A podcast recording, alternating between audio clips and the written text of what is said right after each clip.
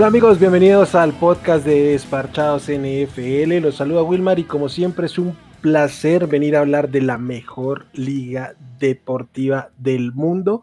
Otro fin de semana donde nos dan muestras de ello y tenemos muchísimo por hablar, finales de conferencia y muchas otras noticias. Entonces nada, le doy la bienvenida a mis compañeros Aldini y Simón. ¿Cómo están? Qué gusto estar de nuevo aquí con ustedes. ¿Qué más muchachos? Pues no estábamos esperando que fueran tan emocionantes las finales de conferencia a lo que nos había dado la ronda adicional. Y bueno, menos mal nos equivocamos porque sí fueron emocionantes. Sí, sí, sí. Simón, ¿cómo vamos?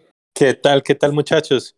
No, no, no, tremendo, tremendos últimos dos fines de semana los que nos ha dado la NFL. Eh, y qué partidazos, no solamente pues por, por los cerrados, sino también el buen juego que, que se vio, ¿cierto? Sobre todo me parece que en el primer juego se, se vio, eh, digamos, mucho drama, pero también en el segundo, ¿cierto? Entonces, ahí, ahí lo, lo que nos dio la NFL es un, un, producto de primerísimo nivel. Sí, de acuerdo. Evidentemente estaba a tope el hype en lo que pasó hace una semana. Creíamos que podíamos salir más bien decepcionados y si bien creo que aún el juego de la semana adicional estuvo por encima, creo que nada tenemos que envidiarle. Y pues nada, vamos a darle al análisis de los juegos. El primero, el juego en la americana, los Bengals visitando a los Chiefs. Este cuarto año consecutivo que la final de la conferencia pasa por el Arrowhead y en esta oportunidad terminan los Bengals imponiéndose de manera espectacular la cenicienta prácticamente de, esa de estos playoffs de esta temporada viene un, equipo que viene de dos temporadas con dos y cuatro victorias respectivamente, el salto de calidad ha sido altísimo de la mano de Joe Burrow, de la mano de Jamar Chase, de Trey Hendrickson. Aldini, ¿cómo viste este juego de los Bengals visitando a los Chiefs? Primero que todo tenemos que acá los tres, yo creo que todo el mundo, excepto los fanáticos de los Bengals, hacer un mea culpa y ofrecer disculpas porque me acuerdo incluso acá nadie le tenía fe, absolutamente nadie, de que estos Bengals fueran a hacer algo en playoffs. Nadie. Y de un momento a otro es un equipo que, más allá de sus huecos y evidencias, evidentes fallas en cuanto a la línea y todo eso, ¿cierto? Se las arregla y se le ve mejor. Siento que los Bengals jugaron bien contra los Raiders. Siento que más allá de las capturas a Burro fue mejoró un poco con lo que fue contra los Titans. Y más allá del inicio lento, fue mucho mejor aún contra estos Chiefs. Entonces, es un equipo que como que está, está creciendo y, preocupa porque con todas estas fallas están ahí. Imagina donde empiecen a, a pulirse y ser el equipo bueno que pueden llegar a ser. Sí, la, para, empezar, y creo que voy a apuntar a esto con, con Simón, la, la, capacidad y la entereza que tiene este equipo para reponerse en momentos de adversidad. Llegaron a estar 21 puntos abajo arrancando el juego y lo sacaron adelante. ¿Qué factores ves que influyen tanto para que esto lo puedan hacer de esta manera tan, tan, genial, Simón? Sí, lo que pasa que vemos acá con, con, Cincinnati es que es el típico equipo que no tiene nada que perder, ¿cierto? Y juegan como tal y están liderados por, por Joe Burrow, que, que ese tipo no hay quiebra con nada, ¿cierto? Entonces, entonces, claro, eh, hubo momentos en el partido en el que se veía muy, muy difícil que volvieran a entrar los Bengals. Justamente la primera mitad no, no fue buena para ellos. Eh, solamente, digamos, la última jugada de la primera mitad fue lo único rescatable. Ya entraremos más ahí. Pero, pero claro, no. De, de la mano, pues, de, como decimos, de Woodlow y, compañía, nunca desfallecieron y pudieron levantar un partido que la verdad se veía bien, bien, bien complicado y que casi terminan ganando incluso en el, en el tiempo regular.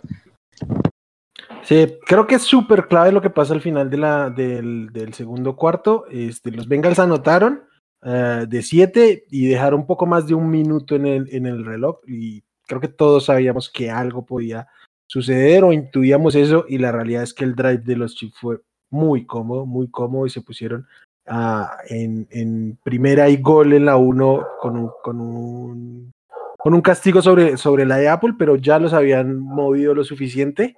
Y viene aquí el tema de, las decisiones, ¿no? Nueve segundos, sacan una jugada incompleto quedan cinco segundos, optan por no patear el, el gol de campo, van con otra jugada y entre, bueno, yo tengo una interpretación puntual, pero la situación es que Mahomes se la da a Tyreek Hill dos, dos yardas, están, están por avanzar una yarda y está como una yarda atrás del- de, la línea de scrimmage, no puede conseguir el touchdown y al, al, al ser una jugada de lento desarrollo, pues se acaba el, el reloj de juego. Hay Aldini. dos cosas. Sí, vamos. Hay dos dale. cosas. A ver, la primera, y eso es, yo creo que ya muere con esa ley. Eh, empezando el juego, Andy Reid quemó un tiempo fuera de esas formas absurdas que suele quemarlo, que a final le costó justamente en esa situación tan particular. De acuerdo. Ahí es donde yo pienso recriminarle a Andy Reid. Porque lo que fue ese último drive en la primera mitad de los Chips, y ya hay video que evidencia, digamos, esa interacción eh, quarterback-head coach, eh, todo fue bajo, o sea, Reid le dio la bendición a Mahomes porque Mahomes dijo, tengo una jugada, yo me encargo, yo lo tengo listo. Mahomes llamó la jugada y qué pena, pero así como se le ha alabado al chico maravilla, ¿cierto? Esta jugada y en esencia desde ahí le costó Patrick Mahomes el juego a los Chiefs. Sí, es que yo, a, a mí me parece más incluso de Mahomes que de, que de, de Reed, porque Mahomes fue el que pidió el balón ahí. Y digamos, yo como Reed digo, bueno, mi, mi quarterback es un excepcional y toda la cosa. Confío en él que va a ir a su primera lectura y si no está, la tira afuera, ¿cierto? Y alcanza a tirar el gol de campo. Pero lo que pasa ahí con Mahomes es, no sé si, si se la tiraron de sobradongos, que, que ahí ya Tyreek le entraba fácil y con eso ya ganaban, o qué le pasó, porque incluso cuando no les da, eh, eh, Mahomes intenta pedir un, un tiempo, fue, eh, un, timeout, ¿cierto? Sabiendo que no tenían. Ah, o sea, ni siquiera, ni siquiera estaba pendiente de ese tema, ¿cierto? O sea, no, muy, muy mal ahí e- e- esa jugada y fue, a pesar de que en el momento, digamos, no, no parecía una jugada tan trascendental porque igual llevaban buena ventaja ahí los, los Chiefs, eh, yo creo que ahí perdieron bastante, bastante momentum del partido y, y le dieron como un, un empujón extra ahí a los, a los Bengals. Bueno, antes, cosa, o antes sea, de. Qué pena te interrumpo. Sí, a- yo digo, No, qué, qué pena, Aldini. Te, te voy a interrumpir yo porque yo sé que aquí tienes un tema filosófico, pero sí quiero rematar aquí esto de la jugada antes de que hablemos de eso. Este, yo, yo estoy de acuerdo. Creo que es un error de Mahomes porque Mahomes va su lectura con Kelsey, no está la lectura, tenía que soltar el balón. Eh, sí creo que durante la serie, durante la serie todos dijimos, este, le está haciendo falta, quizás por la situación del partido no parecía tan grave porque en últimas estaban en este momento 7, 7, perdón, 11 puntos arriba. eh, tenían la oportunidad de anotar y recibían el balón en la, en la tercera parte. Entonces, como que parecía que no iba a ser tan importante el tiempo fuera que les estaba haciendo falta. pues, finalmente sí lo fue. Eh, entonces creo que sí, creo que yo no, yo no, no, no castigo la, la decisión. Creo que en cinco segundos tranquilamente salen las dos jugadas si hubieran ejecutado la primera opción de pase. Entonces, nada, aquí me parece que, Al- Aldini, creo que aquí es importante que tú me hables de este tema porque yo sé que tú tienes un tema filosófico con el tema. El momentum de lo que habla Simón, tú no crees en esto. ¿Qué perspectiva tienes de esta no, situación? que, el- a ver, para mí eso del momentum, no, no sé hasta qué punto existe. Yo que puedo coincidir, sí, la diferencia es mucha, pero si algo nos ha enseñado la NFL es que usted tiene que acabar con el rival en la medida que pueda. De acuerdo. Si usted medio da una ventana, le van a cobrar. Realmente nadie esperaba, digamos, el cambio de, de juego y todo, ¿cierto? Lo que fue la. Pero en el momento que, que, que los Chiefs, digamos, desperdiciaron eh, tomar los puntos, le dieron un envío anímico tremendo a, a los Bengals. Y bueno, eso cambia. ¿Yo por qué peleo con lo del tema del momentum? Porque es que, a ver, para mí está todo tan situacional que yo no puedo, yo no puedo creer que el momentum de un momento a otro esté en un equipo y a los segundos pasó el otro y después se volvió a hacer. Yo, yo tengo un conflicto muy grande cuando hablan del momentum porque es que el momentum, o sea, vamos, voy a citar un ejemplo que me duele porque es el que me eliminó esta temporada. ¿Cómo es posible que Tampa Bay tenía todo el momentum cuando de 27-3 a 27-27 y el momentum se acabó en menos de un minuto cuando nos metieron el drive? O sea, se acabó el momentum de repente. Pues, yo tengo como ese, ese conflicto con ese término porque, no sé, a mí más que hablar de que el momentum juega a ser parte simplemente es la, es lo- es la parte situacional. Para mí el mérito está en los Bengals, cómo se mantuvieron una Ujú. fortaleza mental, que la verdad Sí. desconocía, y ahí para Ujú. mí es el mérito de ellos. Sí, yo, yo creo que es más allá de eso, o sea, creo que es un término que se puede utilizar para lo que queramos. O sea, es que se acomoda mucho a lo que queramos decir con él. Creo que a, a mí en lo personal, sí creo que existe, pero porque es, para, para mí es un conjunto de sensaciones que pueden tener los jugadores durante el juego, pero sí creo que te- al finalmente, finalmente termina siendo un verso de que una jugada Mira, es de uno lo- y a la siguiente es del otro. Entonces Te eso voy a adelantar un un poquito poquito. decir cómo. Me voy a- adelantar un poquito con el análisis del juego. Segunda mitad inesperada donde los Bengals hacen ajustes en la defensiva tremendas, independiente de si hubo errores o no de los Chiefs. Nadie esperaba que los Chiefs solo sumaran tres puntos en la segunda mitad y hay que darle ese mérito a los Bengals, ¿cierto? Entonces uno tendría que hablar ahí que todo el momentum eran los Bengals, ¿cierto? Sí, claro. De un momento a otro le dejan el balón a los Chiefs y entonces, pum, el momento pasó a los Chiefs y el momento y el momento y ellos eran quienes tenían para cerrar el juego, ¿cierto? Y de un momento a otro Mahomes eh, cometió esa, ese fumble que los mandó para atrás y que les quemó el reloj.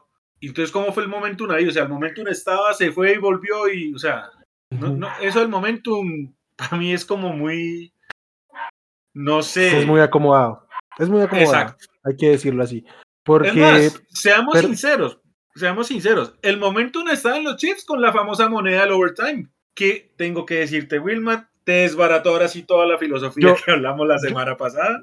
yo sí, iba a dejarlo para el final, pero ya que lo No, mencionas. yo- yo- no te lo- preocupes, ahorita lo vamos a tocar en lo- detalle. va, perfecto. Porque aquí Lo el voy tema lo es enfocar- el juego. De, Sí, no, y lo, y lo quiero enfocar en esa la parte del momentum. ¿Qué Ujú. más momentum querían los Chiefs que tener la moneda en el overtime y de un momento a Sí. otro la intercepción? O sea, yo, yo no quiero hablar de momentum como factor de juego porque es algo que no tiene forma de medir, que es muy conveniente en su análisis y que incluso a veces demerita o amplifica en exceso la situación. Entonces, yo, yo personalmente no creo en el momento. Yo no soy de los que o sea, yo, yo, yo, yo entiendo más la fortaleza mental y el envío anímico como factor, más que hablar del momento. Pero esa es la forma que lo veo yo. Ok, porque creo que aquí es clave. Creo que esta jugada, momentum como quieran decirle, si hay un envión anímico, mental y estratégico que muy probablemente sí tiene una emocional en el, en el halftime, donde yo me imagino la situación, alguien tuvo que decir, estos tipos están muy sobradores, vamos a darles un quitarrisas, como podría decirse.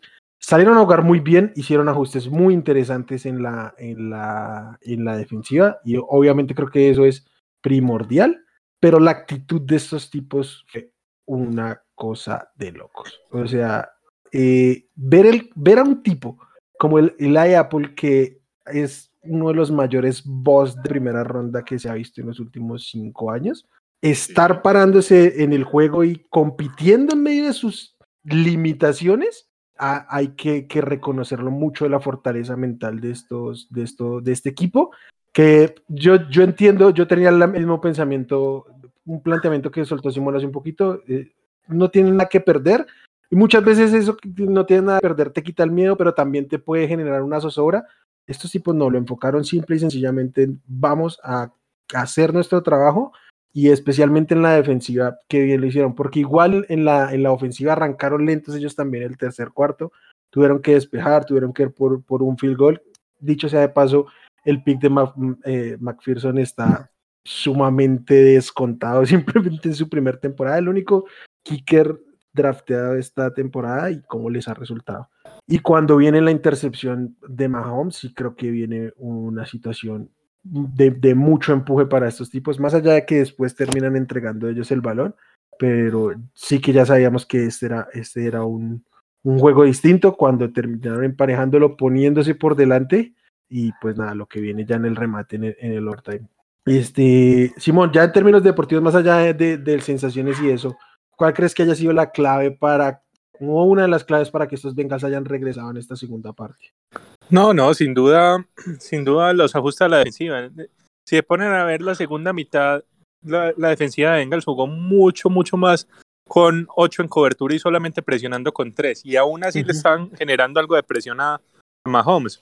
obviamente pues están algunas jugadas, inclusive pues la, la, que más nos acordamos es la, la, del fumble, ¿cierto? En la que tuvo muchísimo tiempo eh, Mahomes, pero, pero no encontraba a nadie disponible y es, y es por eso, porque estaban atacando mucho, mucho con, con solamente tres linieros, ¿cierto? Y mandando ocho en cobertura y la verdad nunca supo Mahomes cómo contrarrestar esto, nunca supieron ajustar ahí. Y, y eso junto con un, con un plan de juego súper, súper, súper conservador, sobre todo en el tercer cuarto de Andy Reid, ¿cierto? Jugaron muy, muy, muy conservadores de todo el tercer cuarto y eso ahí le, le permitió a, a, Cincinnati comerse, digamos, toda la ventaja que les llevaban. Eh, yo creo que principalmente esos ajustes fueron, fueron los, que, los que le ayudaron muchísimo a, a Cincinnati acá para, para poder remontar. Y, y como dicen, los, los huevos pues también de, de, del pateador. Ahí, ¿quién, ¿Quién es más frío ahí en, en ese equipo? ¿Burla o el, o el pateador? Uy, pues, es como si me preguntaras cuál polo es más frío, si el polo norte o el polo sur. Para mí los dos son una heladera. Los sí, tremendo porque, fríos, porque este Burrow la cantidad de golpes que se, se come, pero la actitud de McPherson, digamos especialmente en el juego divisional, cuando sale y le dice a, a su punter, parece que nos vamos para la final de conferencia, previo a, pata, a, a patear. Eso, e, ese, ese el, el, tipo las tiene, las tiene bien puestas. Yo aquí me, voy a ir un poquito al final y antes de, de, hablar del tema de cómo se resuelve, quiero hablar de una persona en específico que creo que es gran responsable de lo que, de lo que sucedió y es de Patrick Mahomes. Creo que es un tipo que ha recibido muchísima, muchísimo reconocimiento por lo que ha hecho, porque el tipo es talentosísimo. Pero las últimas jugadas de Mahomes son realmente, pues realmente son factor Uh, segunda y gol antes de que, de que termine el, el, tiempo. Segunda y gol, sack, que en parte tiene que ver con el se demora en soltar el balón.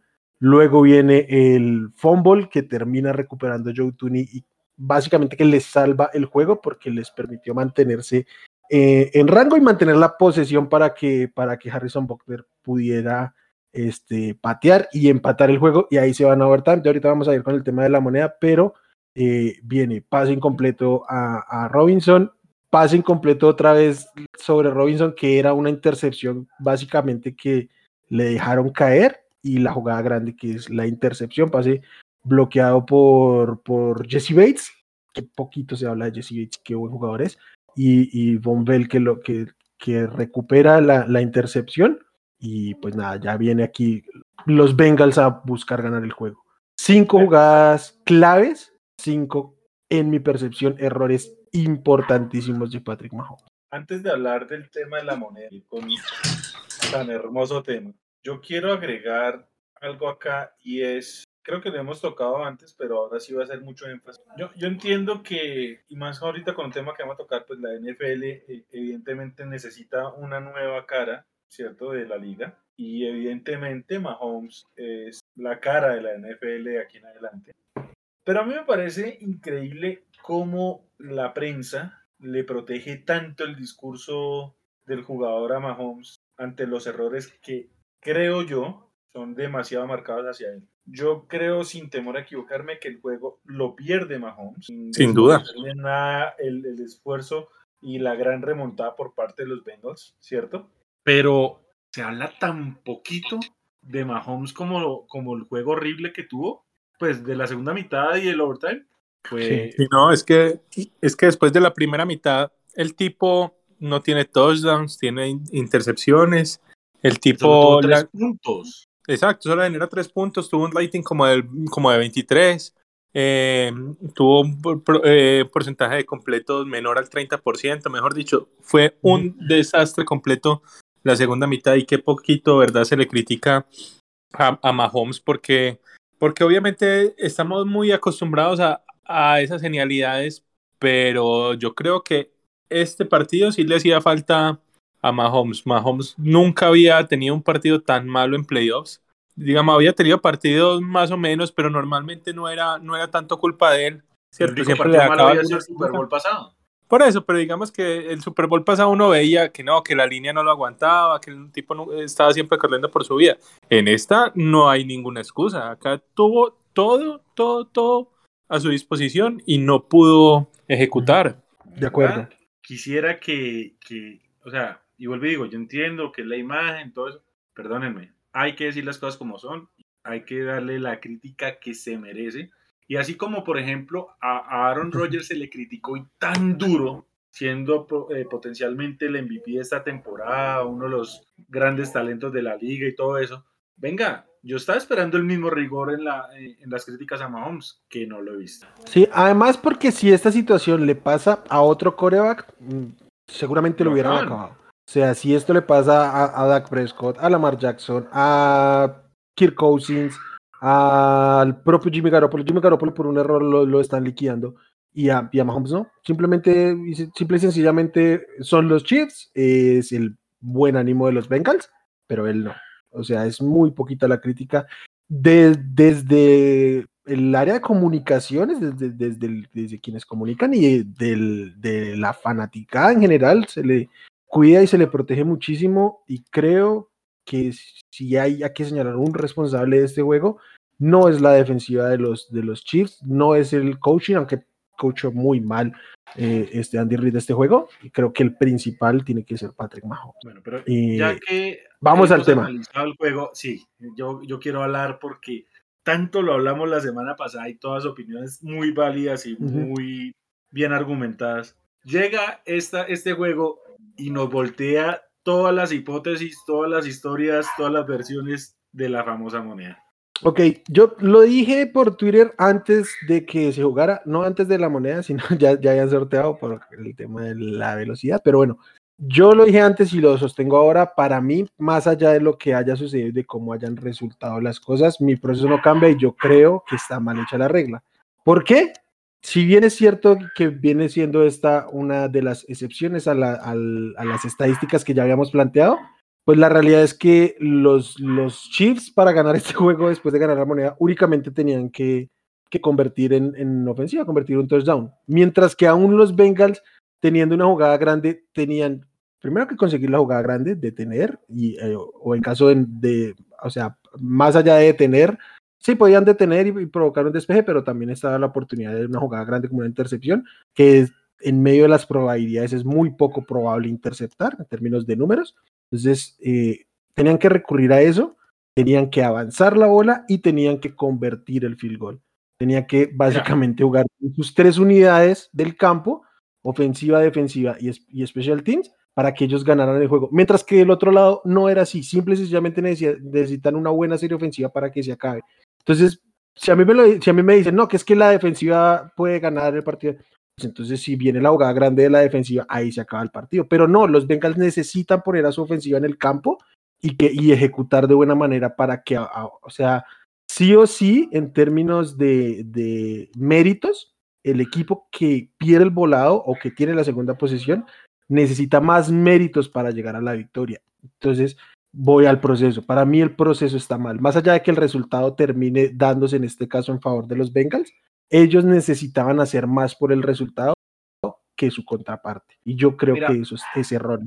Yo coincido con que sí debe de ser de otra forma, pero ahora mismo no tengo una propuesta certera. Mm. La que mejor se me aproxima a mí, insisto, puede ser la de college, pero evidentemente no tampoco es perfecta, ya lo hablamos mucho. Yo, yo porque, digamos, digo que también esto ha cambiado lo que hablamos la semana pasada y es algo que yo también mencioné. Y es que a final de cuentas, el, el, el, este juego es de tres unidades, una ofensiva, una defensiva y los equipos especiales. ¿sí? Uh -huh. En eso, en ese overtime, listo, no, pues eh, solo en el momento del pateador fue que los eh, equipos especiales, digamos, se manifestaron. Pero sí. nosotros usualmente demeritábamos por el desgaste, por lo que sea, pues, pero más que todo el desgaste, el rol de la defensiva en, en, en esta parte del juego. Y más allá de que pues, la ofensiva evidentemente hizo lo suyo para acercar a McPherson y, a, y ponerse en, en, zona de gol de campo, que por sí les tomó una eternidad por, por su head coach, fue la de, de igual manera, dio... Sí, porque de, de, igual manera el drive era mucho más corto que tener que ir a hacer un touchdown para los Chiefs, eso sí, hay que decirlo. Casi con dos o tres eh, first downs ya estaban en, en, posición de anotar. Que se metieron casi hasta allá, pero eso es otra cosa, no, no lo necesitaban. Pero entonces, acá yo digo, venga, sí, o sea, todo lo que hemos hablado del overtime, y vuelvo y digo, o sea, todos los puntos de vista se, se, se tienen que analizar y se interpretan bien. Uh -huh. pero mire que las defensivas sí pueden hacer lo suyo. A ver, nadie, yo, yo personalmente lo admito, yo cuando vi que Kansas ganó eh, la moneda dije, nada, ya, Mahomes Se acabó. lo acaba. Porque yo no, o sea, yo podía esperar que de pronto to- les tocara despejar o que no llegaran o que fallaran un field goal eh, por X o Y razón. Yo jamás estaba esperando un pick de Mahomes. No, no, y no fue el único que, que dijo ya y lo gana. No, no sé si vieron el, el- el trino de, de Josh Allen, por ejemplo. Ah, sí. No, no lo vi, perdón, ¿qué dijo? Kane. No. Ajá, Payne, de una. Apenas, apenas ganó la moneda Mahomes, Payne puso. Sí, a, a- a- a- a- a mí, o sea, obviamente yo estoy feliz con que hayan ganado los Bengals. Me gustó finalmente Todos. que hubiera sido así con el, con el error de Mahomes, porque creo que un poco aterriza a mucha gente. Pero eh, mm, sí me parece que a mí en lo personal el tema de la moneda no me cambia la perspectiva por el resultado de este partido.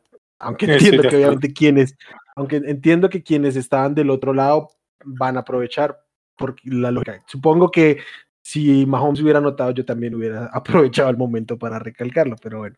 Más Ujú. allá de eso, eh, tremendo, tremendo la, la defensiva de los, de los Bengals, dando, dándole el crédito que se merecen y poniendo en alto el tema de jugar defensiva, ¿sí? Ya lo, lo yo lo dije la semana pasada, esta no es la defensiva de los Bills, pero sí era mejor de lo que mostraron los Bills en, en el, en el juego divisional y finalmente creo que aún con todo lo que, que hay que darle mérito a Burrow y compañía, el mérito pasó porque ellos se pusieron serios y, y los mantuvieron en juego y además a, este, con jugar grandes. Entonces sí, hay que jugar defensiva. ¿Y Eh, cómo no- supieron a- aguantar ese, ese último, la última posesión de la, de- del tiempo regular, no? Cuando Ujú. ya todos pensábamos que ya, ya se iba a consumir absolutamente todo el tiempo, Kansas se iban a anotar y la defensiva lo logró aguantar y por nada no lo ganaron. Yo tengo que confesar, y pues más allá de que fue algo fortuito que pues rara vez pasa ese fumble de Mahomes, yo sí era los que decía, dejen anotar el touchdown para que Burrow tenga tiempo. ¿Tenga, tenga tiempo? Sí. Mm. Yo esta, o sea, yo dije, y pues perdonen, yo creo que todos lo pensaban así. Ya estás en la ya entre la yarda 30, 20, ya estás ahí como en zona roja y ven, el touchdown es inevitable porque pues está Mahomes, está Travis Kelce, está Tyreek, ¿cierto? Y venga, denle una oportunidad a Burrow, que es tu mejor oportunidad, dale el reloj, dale un tiempo extra, eh, un tiempo fuera, ¿cierto? Sí. para Ujú. intentar ganarlo. Yo la verdad, en ese momento yo dije, la verdad, lo estaba perdiendo Zach Taylor.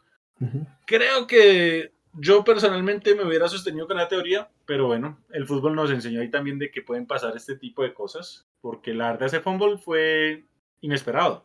Sí, total. Creo, creo que ese era el discurso antes del, cuando estaban, eh, este, o sea, antes del último primer down de los Chiefs, ¿no? Porque decías, es mejor que te anoten a que te pierdan otro, otro otro, otro first down, porque ahí sí ya no va, no va a haber manera en que, en que tengan tiempo. Este, el tema es que el, en, el sack, en el sack fumble, estuvieron a punto de ganarlo, pero también es algo muy fortuito, de que Joe Tooney fue el que estuvo ahí cerca, pero también no, no te juegas eh, tu temporada a buscar un sack fumble. Es, es muy complicado, entonces entiendo por qué en el imaginario podía estar el, venga, de- dejen entrar a la ofensiva un rato. Sí, sí, sí, también estoy por ahí como en eso. Entonces, pero nada, vamos a tener a los Bengals por tercera oportunidad en el Super Bowl. Eh, están 0-2, pero siguen invictos en finales de conferencia, como bien lo habíamos dicho aquí. Vamos al otro juego, ¿o ¿tienen algo más que decir sobre, sobre la defensa? No, no. No, solamente que qué gusto, qué gusto me da que este equipo haya pasado, un, un equipo que ha sufrido muchas, muchas, muchas temporadas complicadas, ¿cierto? Era el equipo que más tiempo lleva sin ganar en playoffs antes de este año. Y qué gusto me da ver cómo reconstruyeron de rápido y ver a... uno me pone a ver los videos, la mayoría de hinchas, es que gente de mi edad allá en Cincinnati no, nunca habían visto al equipo ganar en un partido de playoffs. Y verlos Ujú. llegar hasta esa instancia, la felicidad de, de- de esa ciudad, todo, la verdad me da mucho, mucho, mucho gusto que hayan, que hayan pasado. De acuerdo. Y quiero citar a un, buen amigo, este Chuy Sánchez, mi compañero en Hablemos de Fútbol, dijo algo que a mí me parece súper importante y es que esta victoria, por así decirlo, de los Bengals, que los Bengals lleguen al Super Bowl, es una victoria también para el estilo de juego de la, de la de competitividad de la NFL, en el que se demuestra que cuando estás mal tienes la oportunidad de salir del hoyo con un par de excelentes picks de draft y además que cuando sabes manejar el dinero tienes sabes y sabes cómo invertirlo, pues eso también te aporta.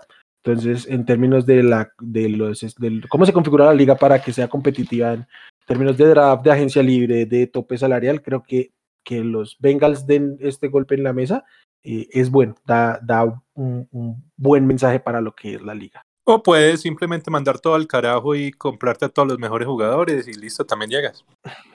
También, o sea, acá quiere ejecutar, ya la próxima semana vamos a hablar de eso. Pero bueno, vamos ahora al, al juego puntualmente de la final de la conferencia nacional. Duelo divisional, tercera vez que se veían las caras los San Francisco 49ers y Los Ángeles Rams.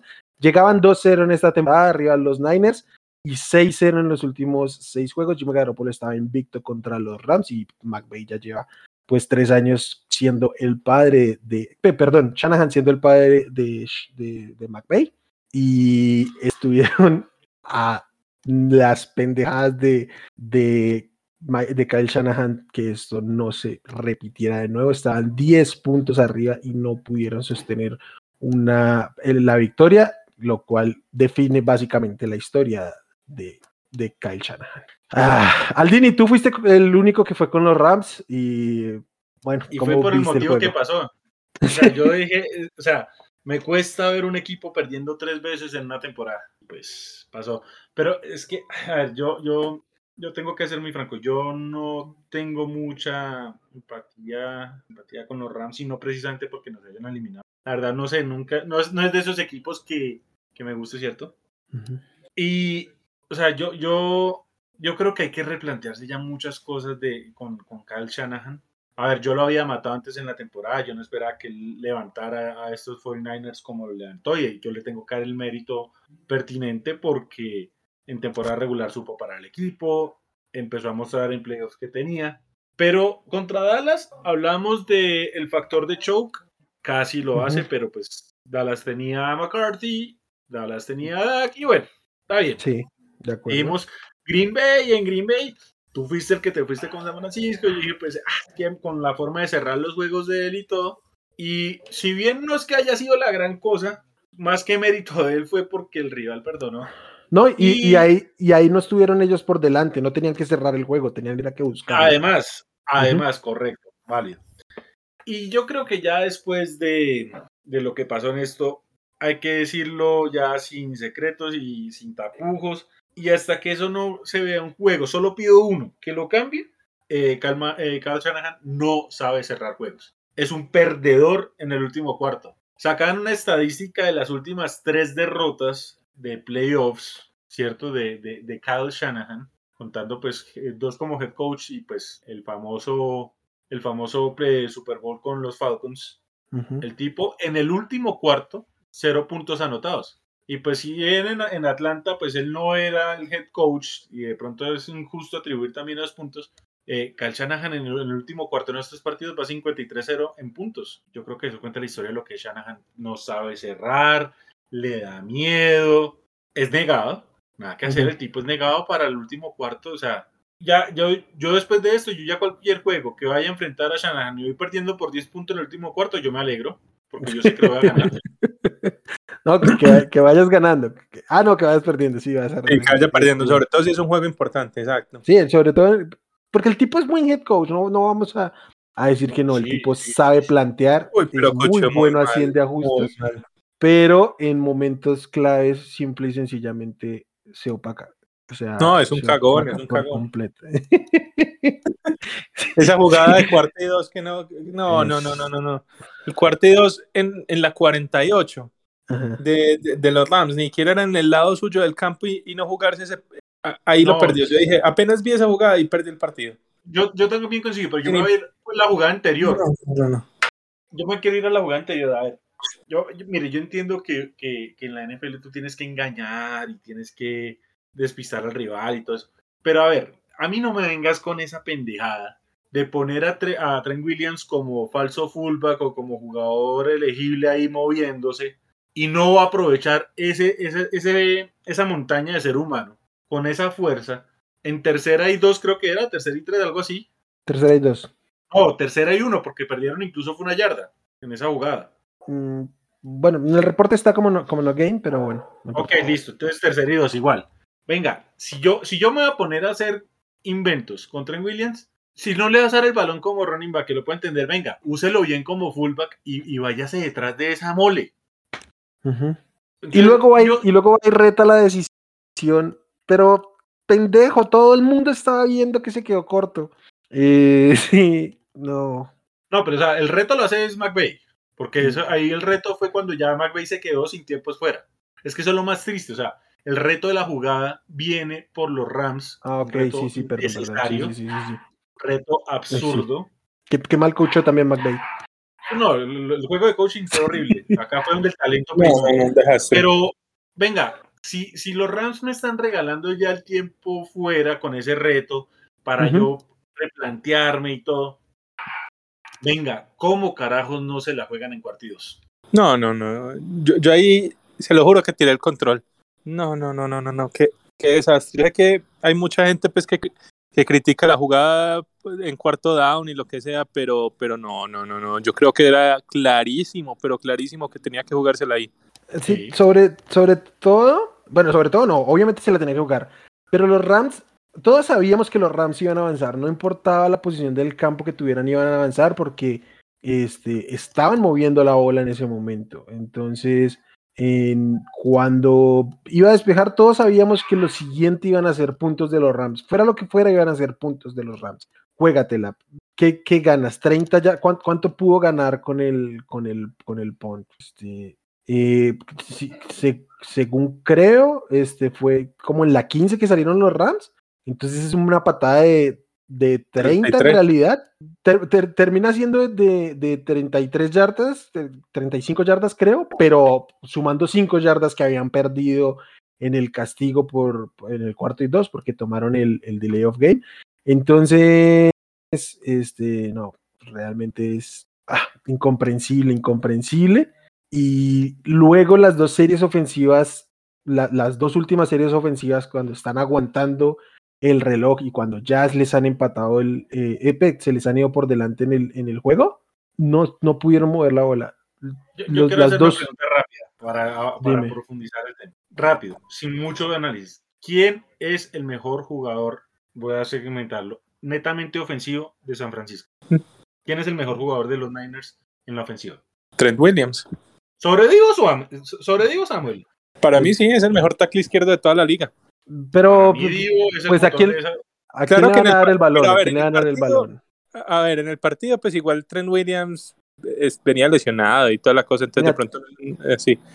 Pero como tal para el Nerlos, sí me parece que Trent Williams es el mejor jugador de la Bueno, pero no le vas a dar la bola a Trent Williams. Obviamente no. A ver, tu mejor oportunidad de mover las cadenas, de anotar, de que algo pase, no es Jimmy G, no es Brandon Ayuk, no es Josh Kittle con todo lo que me gusta, más allá que la verdad muy discretico en, esto, en esta postemporada, al menos al estándar.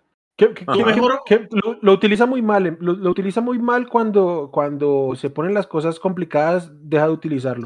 En, el, en el Super Bowl contra los Chiefs lo puso a bloquear todo el partido y en, los playoffs anda, anda, igual. Entonces, o sea, qué miedo, qué miedo con el que coachea. Listo, entonces tu mejor oportunidad es el Divo de Juárez. Divo Summer. En los últimos dos drives, con todo el tema y todo, ni un solo toque a Divo. No, no, no. O sea, eso no tiene, no tiene explicación. y, y, tampoco correr la bola, o sea. Igual, era muy poquito. Eh, no, y en los últimos dos, dos drives no corrieron. Este, yo particularmente no, o sea, entiendo que la NFL ha cambiado y se lanza mucho más y yo estoy muy de acuerdo con ello, pero para los Niners es fundamental correr la bola, pero fundamental además porque ah, lo que mejor hace este Jimmy Garoppolo, además de sonreír obviamente, eh, es jugar el play action, o sea, él su mejor desempeño es bajo el play action porque pues obviamente eso le abre más la defensiva. Eh, y para los Niners jugar play action mucho tiene que ver con, con correr. este, si te olvidas y, le das por sentado al rival que no vas a correr, también te niegas la, la posibilidad del play action. Entonces sí estuvo muy mal. Y finalmente, estas dos últimas eh, series ofensivas de los Niners fueron 10 jugadas y se combinaron para menos 3 yardas. En ninguna de las dos series ofensivas avanzaron yardas y no se consumieron ni siquiera 50 segundos en el reloj. Entonces, no, terrible. Sí, no, y se le tira mucho, la verdad, a Jimmy G, sobre todo pues con el último pase, en la intercepción y toda la cosa. La verdad, Jimmy no jugó bien, pero pues me parece que también era muy complicado en, la jugada de la intercepción, porque Jimmy lo que está haciendo es, tratando de evitar el, eh, la, intercepción, ¿cierto? Porque eh, el sack, porque el, sack, ahí era totalmente mortal, ¿cierto? Era pasar de tener un tercera y trece a tener un cuarto y, y 23 por ahí. Exacto, entonces pues un cuarto y 23 jamás lo iba a concretar. E inclusive pues el, paso, el, pase obviamente estaba muy apurado y, no es un pase preciso, pero le termina medio pegando en las manos al, al, al, receptor, ¿cierto? O sea, tampoco fue el peor pase del mundo. Entonces yo ahí también lo defiendo un poquito porque evidentemente no podía tomar el saque, eso sí hubiera sido una jugada mucho peor, inclusive que la intercepción, digo yo. Pues evidentemente no, pero... Pues, pues obviamente no, pero, Tenía que intentarlo, tenía que intentarlo. Tenía que intentar salir del balón, pues de alguna manera. Entonces. Yo voy a decir otra cosa, ya que mencionas a Jimmy. Dentro de todos los posibles culpables de, de, este colapso de los Niners, el menos culpable para mí es él. sí, sin decir que no tiene culpa, tiene culpa, pero está lejos de ser el más responsable. Tienes que ejecutar y ejecutar, no ejecutó bien y evidentemente cada, que Jimmy G, cada que Jimmy G sale corriendo hacia la derecha, hacia la izquierda y empieza a lanzar como que el brazo se le descalibra y bueno, pasa lo que, lo que pues sabemos con él. Pero, y acá viene algo que yo estaba hablando con, con Wilmar y es, ven, si tú conoces qué tienes en tu quarterback, tanto para bien como para mal, tienes que ponerlo en una situación favorable. Ahorita lo hablaba Wilmar, el play action. No entiendo por qué renunciaron a él. Y esos últimos dos drives de los Niners lo ponen a, a Jimmy G en una situación en la que él y muchos otros quarterbacks hubieran fallado, porque no le ayudó Shanahan en lo absoluto a Jimmy G. Y reforzando lo que yo hablaba de criticar a los quarterbacks y a, eso, a Jimmy G le pasa lo opuesto de Mahomes. Le critican demasiado. Le critican demasiado como si todo hubiera sido él, cuando para mí el mayor responsable es Shanahan. No, sin duda, sin duda. A mí me, me parece, además Jimmy ya no están acostumbrados. Él siempre tiene una intercepción todos los partidos y, y tiene uno o dos touchdowns también, ¿cierto? Y medio maneja ahí el partido, pero siempre darle con una intercepción. Y es, digamos, lo, lo que conoces de él, pues tampoco le puedes pedir mucho más a, a, Jimmy, ¿cierto? Y tienes que trabajar con él y tienes que ayudarle con, en lo posible. Entonces, sí, yo también estoy de acuerdo que ahí falló más fue Shanahan. Pero bueno, también hablemos un poquito pues de, de los Rams, ¿cierto? Porque los Rams también obviamente hicieron lo suyo para, para poder remontar también este partido y poder llegar a, al Super Bowl como locales, ¿cierto? Siendo los segundos en la historia y justamente en, temporadas consecutivas después de que Tampa lo hizo el año pasado. Pues yo de los Rams que quiero destacar, bueno, eh, es justo que ya hablemos de Cooper Cup como el mejor receptor de la NFL y pues nos deja claro lo, el talento que es y todo, más allá del esquema, el sistema, todo lo que se puede decir. Pero yo creo que eh, hablar de Cooper Cup es, digamos, reforzar todo lo que hemos dicho durante la temporada. Yo creo que hay que destacar cómo Odell Beckham sí fue factor, cómo Von Miller, otro recién llegado, ha sido factor, y cómo esas compras que hicieron en la temporada para, esta eh, para este All-In, que le apostaron todo, fueron un éxito, porque Odell sí ha sido protagonista, Von Miller, en, más que todo en playoffs, en temporada regular de pronto no tanto, pero lo de Don Miller en playoffs es recordarnos la bestia que ha sido siempre. Incluso Sonny Michel, ante la, ante la ausencia de K-Makers por, por, por, una lesión, eh, corrió bien, no espectacular, pero corrió bien. Entonces, mire cómo esos jugadores han sido factor. Entonces, eh, hay que darle el mérito. Igual les falta un juego, pero sin duda alguna los Rams entendieron la situación y supieron eh, aprovechar esas compras que tenían que hacer para, para ser candidatos. Y Aaron Donald es la persona que mejor fútbol americano juega en el mundo. Es el mejor jugador de fútbol que hay. Es sumamente dominante. Este, yo discrepo con lo de Cooper Cup. Para mí sí creo que hay un par mejores, pero entiendo que hay un punto para defender, para defender un argumento con, con Cooper Cup. Este, y sí, realmente, todo el jugó un gran juego. Creo que hoy es un gran, un gran, un excelente wide receiver 2. Entonces, sí, está, está muy bien.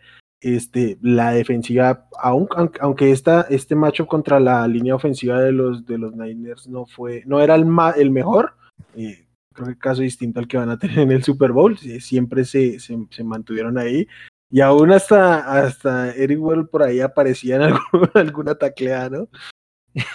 Es increíble.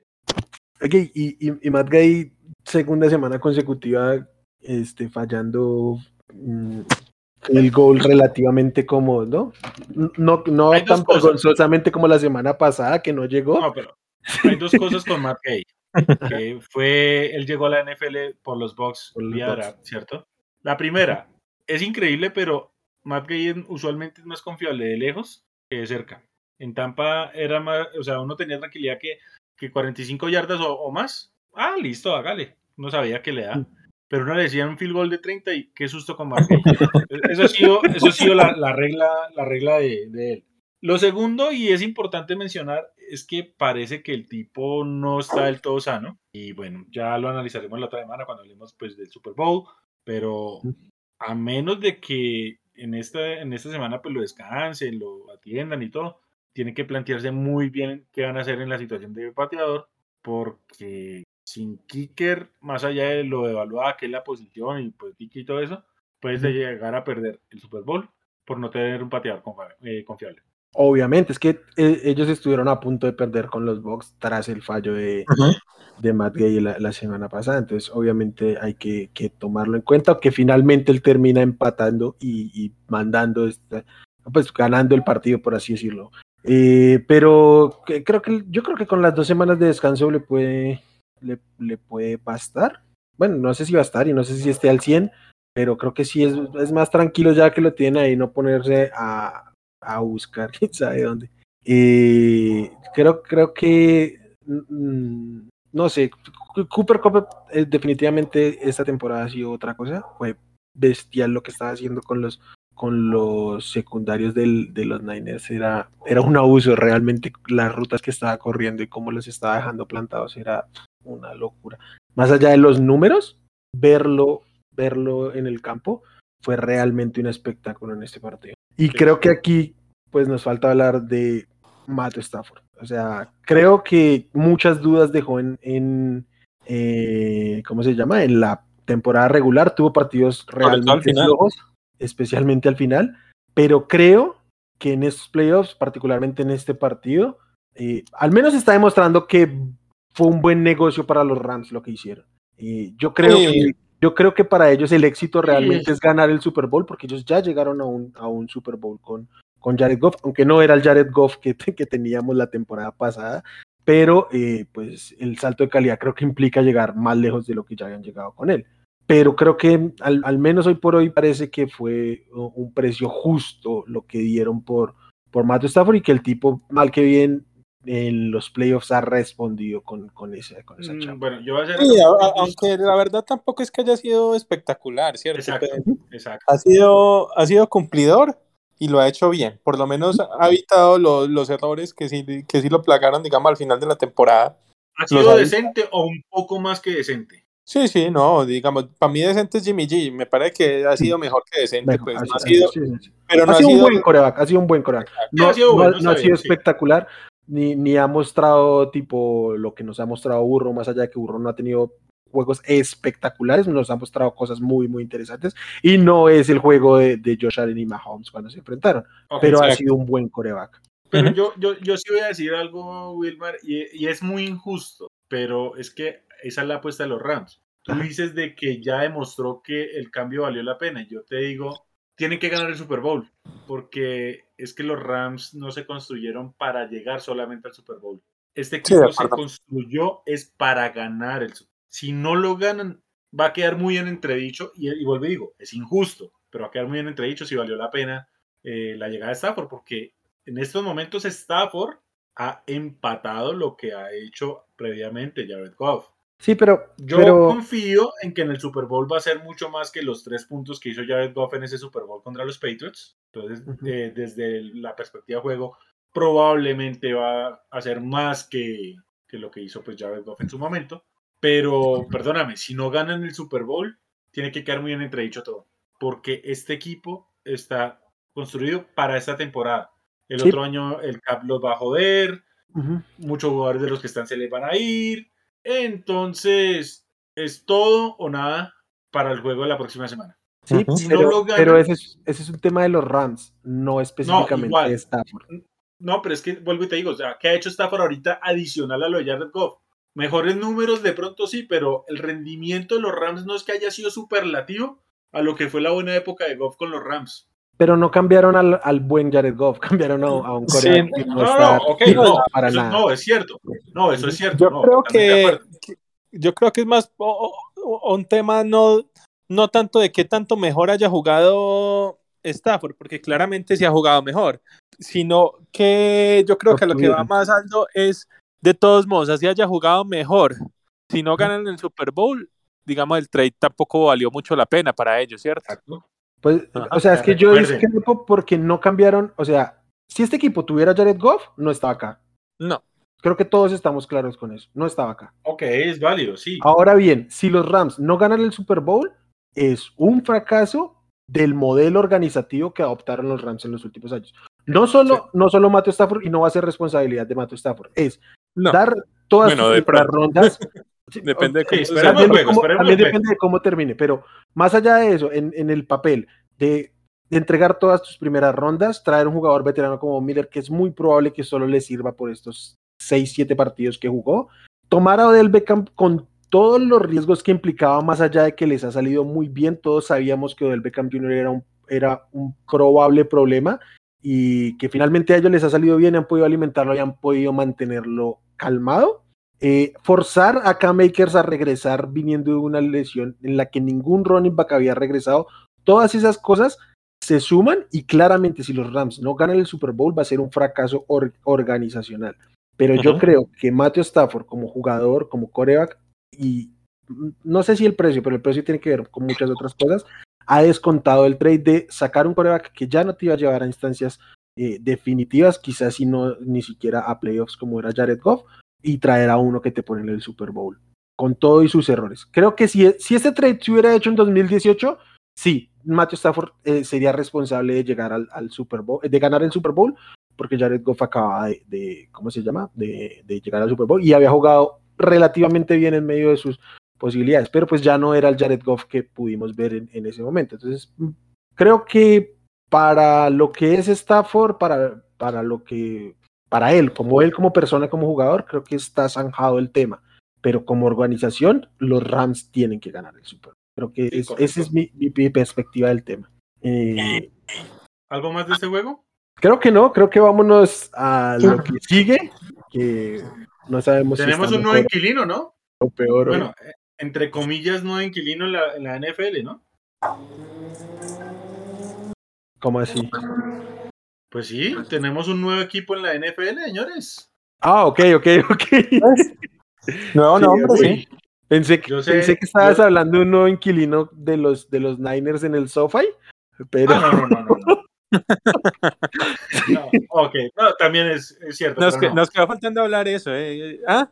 ¿Qué tal lo de la fanática de Niner allá? ¿Por ahí cuánto estaba el estadio? ¿Por ahí 75-25?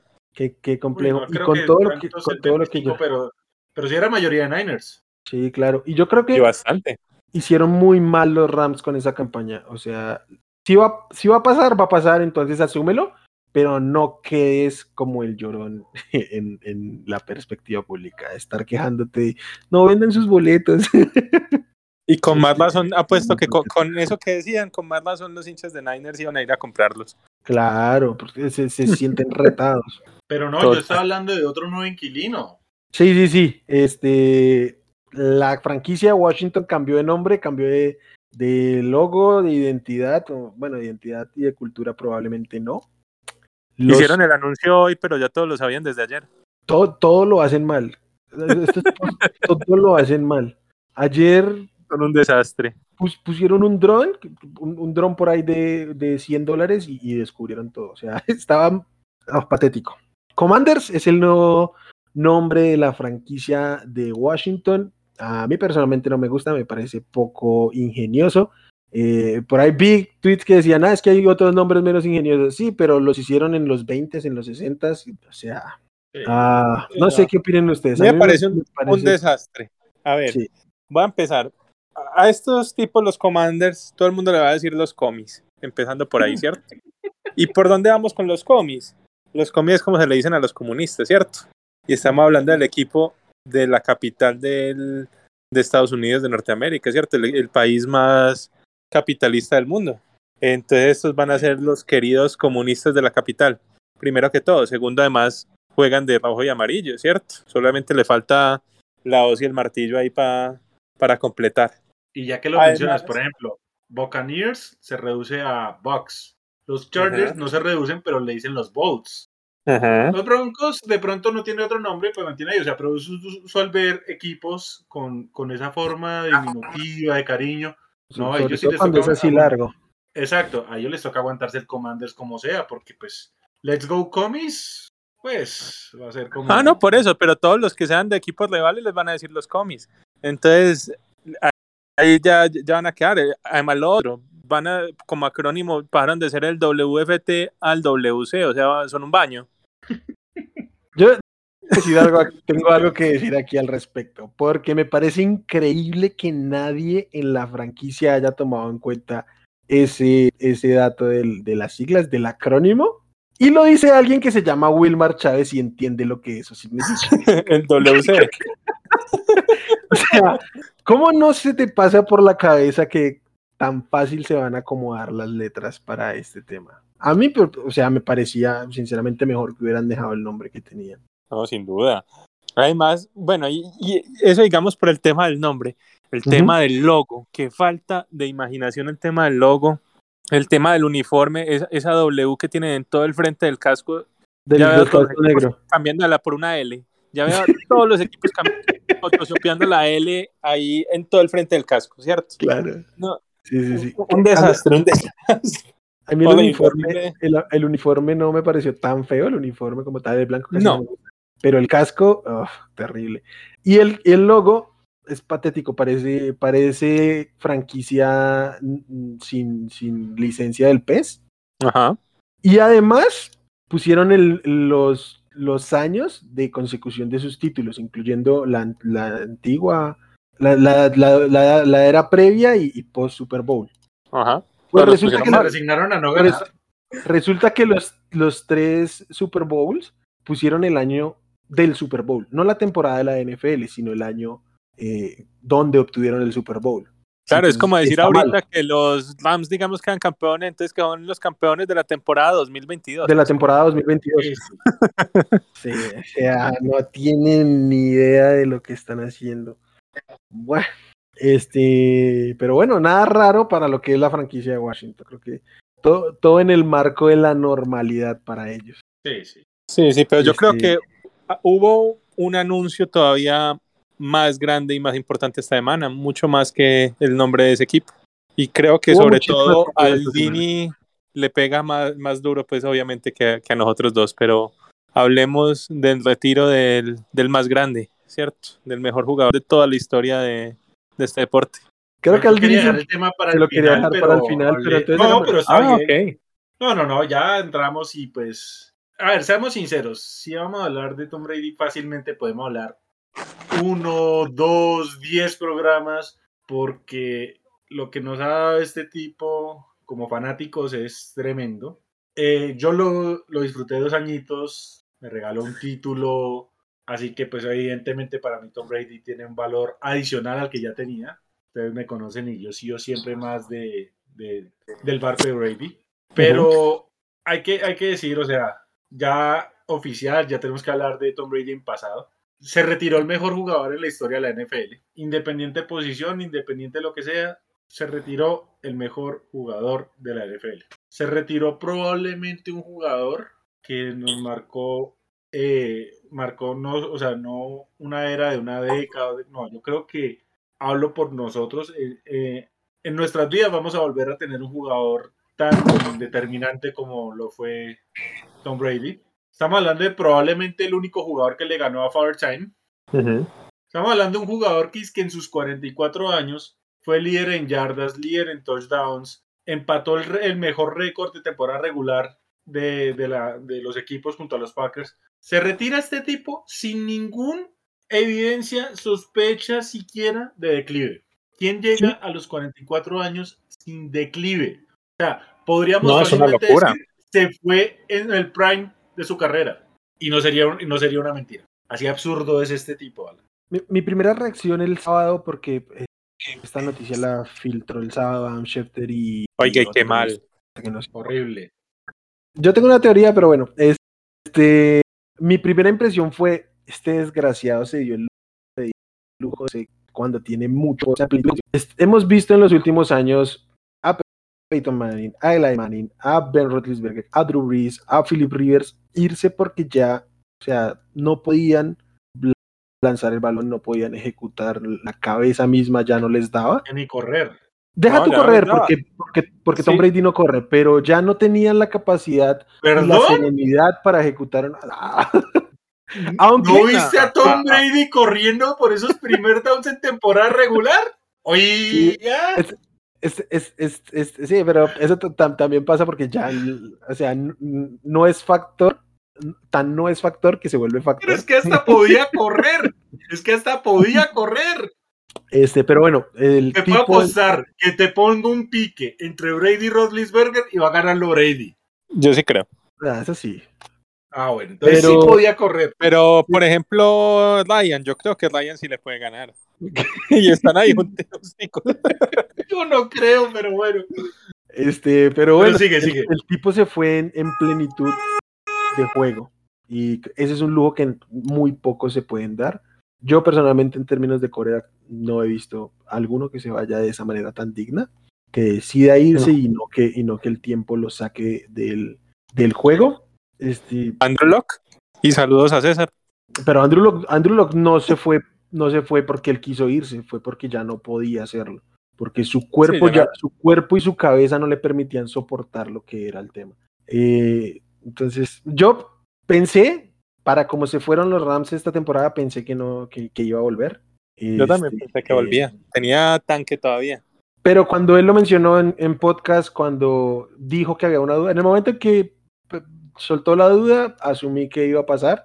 Por eso, aunque él no lo confirmó el sábado, asumí que, que estaba fuera. Este, y, y, bueno, estoy completamente de acuerdo con, con Aldo. Creo que es el mejor jugador que haya. No el más talentoso, pero sin duda el mejor jugador que haya eh, pisado un emparrillado en la NFL. Creo que entra seriamente en la contienda de los mejores deportistas en, en la historia de cualquier deporte.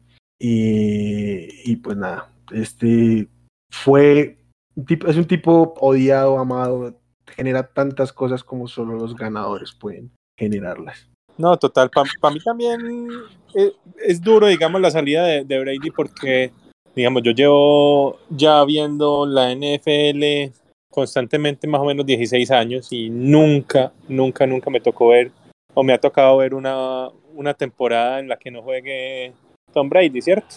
Pero pues la lesión. sí, eso pues que igual lo, lo, vimos un pedazo de la temporada, pues, pero sí, ¿cierto? Entonces, sí, totalmente marcó toda esta era, todo este principio de los 2000, estas dos décadas las marcó completamente. El tipo es tan bueno que no tiene récord perdedor contra ninguna franquicia, ¿cierto? Contra las 32 franquicias mínimo tiene de 50-50. Y que nunca tuvo un récord perdedor en su carrera. Ajá. Exactamente. Además, el tipo, como dicen, se, se retiró todavía, digamos lo, lo que decían, Rotlisberger, Eli Manning, todos ellos se retiraron y su última temporada tuvieron, digamos, un QBR y eso entre los, ya después de los 20, ¿cierto? Unos entre el 28, los que mejor les fue fue Brisket en su última temporada fue el y, y River fue el 18, si no estoy mal, ¿cierto? Mientras que eh. Brady se retiró siendo el 2. Entonces, imagínese. líder en yardas de la liga. Exacto. O sea, terminó con muchísimo, muchísimo tanque. Yo la verdad pensé quiero, que... quiero destacar una cosita acá. Sí. El último touchdown de la carrera de Tom Brady fue una bomba de 53 yardas Ujú. a Mike Evans en cobertura de Jalen Ramsey, probablemente el mejor esquinero de esta, no sé si de la temporada, pero sí por lo menos de esta era, ¿cierto? Sí, de los últimos años, sí. En, jue- Sí. ok, en juego de playoffs. O sea, un pase de 53 yardas en cobertura al mejor esquinero de la liga. Así ser, o sea, ese es el último touchdown de la carrera de este man. Y no fue yardas después de la, de la atrapada, No, nada, no, fue no, no, pase no. largo. Y, Que- y- que obviamente el balón, obviamente el balón está en la tribuna porque, pues, Mike Evans. Sí. Pero quién esperaba que se fuera a retirar Ah, también. Nada, ni, ni siquiera esperaban que se acabara, que fuera el último. Imagina cuánto vale ese balón. en juego. Es el, el tipo que lo tenga y su, sí, sí. ese vale más que el de los 600. Claro, Uh, este vale millones. Ese vale más que el de los 600, imagínese eso. Pero Imagínate, o sea, el último, el último recuerdo que tenemos de Tom Brady. A ver, por ejemplo, el último recuerdo de Ruris se retiró con una intercepción. El último pase, Así sí. se fue. El último de Big Ben, no sé si fue intercepción o no, pero fue intrascendente. Rivers intrascendente y Ley trascendente. Tom Brady se fue remontando un 27-3, llevándole el empate con un hermoso con un touchdown de esos. O sea, es impresionante. o sea. Sí, yo la verdad que pensé, que pensé que Brady sí volvía para... Me hubiera gustado que hubiera vuelto para un Last Dance, digamos, que hubiera anunciado que esta sí era su última temporada y ya. Yo me imagino los homenajes que le hubieran hecho en cada uno de los partidos, sabiendo que ya era su último, su último año. Pero Me yo- hubiera- pero a yo mí me creo, hubiera que, gustado mucho. Yo creo que eso no coincidía con la personalidad de Tom Brady. Y digamos, eso, eso lo hizo, por ejemplo, hace Kobe poco Kobe, Ujú. ¿cierto? y, y en todos los estadios le, le hacían un homenaje y toda la cosa. Yo creo que algo así similar hubiera sido, pero, pero sí, de pronto no es tan Brady, es verdad. Sí, y yo soy muy creyente que cuando alguien piensa en el retiro, ya está fuera. Entonces, cuando él dijo, lo voy a considerar, asumí que no, que no iba a regresar. Este, que nada, se fue muy a tope.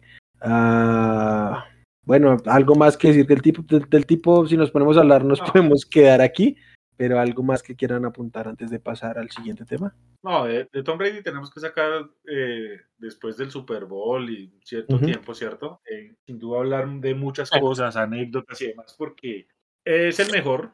O sea, no hay forma de, de refutar, es el mejor. Y yo se le abona que, no se despidió de los Pats. Bueno, sí, es algo polémico, la verdad. Yo, yo, yo, yo tengo que abonar una cosa de, de, de, de Tom Brady, ¿cierto? Y yo creo que es el, el mayor motivo de retirarse. Y yo creo que es que el mañana, que, eh, o sea, ¿qué tiene que probar?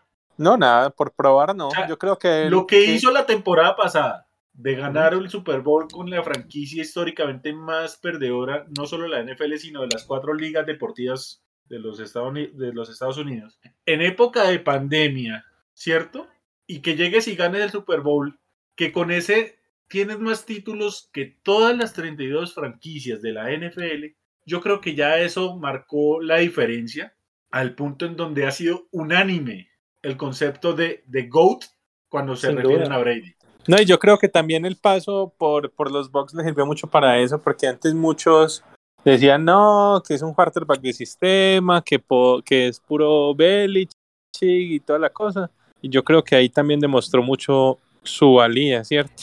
Él es el sistema. Bueno, yo, yo creo que todo- todos los corebacks son de sistema, pero este, pues obviamente el No, tipo. pero- El- entre el esquema que usaron en New England y el esquema de Arians en Tampa, creo que hablar de un sistema ofensivo similar, no, para nada. No, pero, pero si lo pones en el sistema de los Ravens no lo va a poder jugar, correr. Entonces, o sea, es que no me gusta el concepto de coreback de sistema para desacreditar a ciertos corebacks, porque básicamente todos No, los corebacks Eso lo podemos analizar después porque yo Ajá. creo que hay puntos válidos para decir si es de sistema ante muchas de las limitantes. Una cosa muy rápida y pues sin y respetar al gran Joe Montana, pero él no tenía el brazo para hacer algo distinto a lo que era el sistema ofensivo de la costa oeste. Pero bueno, como digo, eso lo podemos hablar después. Lo que decía Simón, todo el mundo decía que él era producto del sistema Belichick.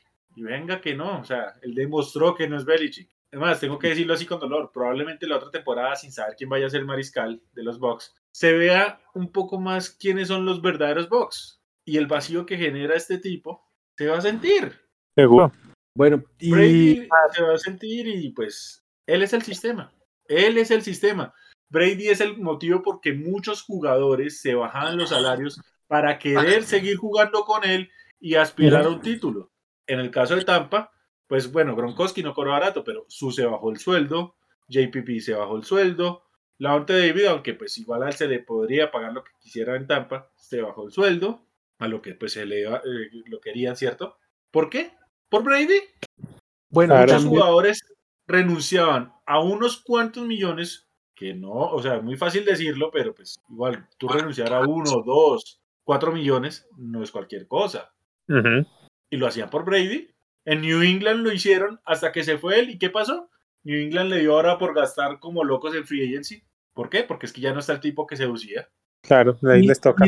y se deduce también porque el tipo mismo ejecuta este, esta política. 18 veces reestructuró su contrato en New England, 18 veces. eh, y sí Y hubo, momentos, era el mejor pagado. Sí, sí hubo Sí. momentos donde estaba en el top 3, top 5 mejor pagos por circunstancias del año, pero cuando tú 18 veces, apenas 3 años de su carrera no, no, o sea, en tres oportunidades no reestructuró él su contrato, lo que fuera, prorratear tal bono, lo que sea, cualquier cosa, este, hizo el man para él mismo no, no impactar. Entonces, cuando es, eso para mí es clarísima muestra de liderazgo, más allá de lo que gane, de lo que juegue, de los pasos que pueda hacer, ese tipo de cosas permite seducir al, al ¿cómo se llama? A, a, pues a este tipo de estrellas para querer jugar con él. Claro, y ahí toca agradecerle también a, a Giselle, porque gracias a ella también es que se podía dar ese lujito Brady. Eh, O sea, él mismo lo dijo, pero también es un poquito verso. O sea, sí, eh, sí, sí es mucha plata, 5 millones, pero para ellos realmente no termina siendo tan significativo y muchas veces quieren ganar más. Y, Claro. Es- para ellos antes, como de, me- menos salario mínimo en Colombia, entonces. antes Sí, de no, por eso pasar a lo siguiente, Por, por Giselle también, porque no es lo mismo para muchos otros que les toca mantener la casa, digamos, ¿cierto? Y ahí sí, esos 5 o 6 milloncitos hacen. Yo, yo solamente para pasar a otros temas y pues como digo, yo quiero eh, eventualmente sobre la marcha hacer otro programa para realmente hablar de todo lo que nos dejó este tipo. Solo quiero cerrar este tema con una cosa que pronto podrá ser un gran alcance de mi parte, pero a final de cuentas es un hecho y es el único equipo al que Tom Brady escogió para jugar fueron mis Bucks. sí, aunque sea como al No, el único que escogió fue a mis Bucks. ¿A cuál otro escogió? New England lo escogió a él. y él Pues, Él digamos escogió que a él se pudo haber ido varias veces de New England. y se quedó. Pudo, estar 20 pudo, pero- años ahí. Ah, pudo, pero a final de cuentas el único que escogió fue a Tampa. Yo me voy a quedar con eso. O hay otra que él haya escogido. A ver, yo escucho, no, nada. a Michigan. Este, bueno, antes de irnos rápido, lo obvio, siete Super Bowls ganó, cinco veces MVP del Super Bowl, tres veces jugador más valioso de la liga, dos veces jugador ofensivo del año. En 2009 fue el Comeback Player of the Year después de romperse el ligamento, tres veces equipo All Pro, tres veces eh, equipo All Pro de segundo equipo. Eh, miembro del equipo de la década de los 2000, miembro del equipo de la década de los 2010 miembro unánime del equipo del aniversario 100 de la liga. Ah, tiene un montón de récords, pero bueno, creo que esto era como lo más importante. Obviamente se vale de todos los tiempos. Él es el récord. Sí, tal cual. Y bueno, a lo que sigue.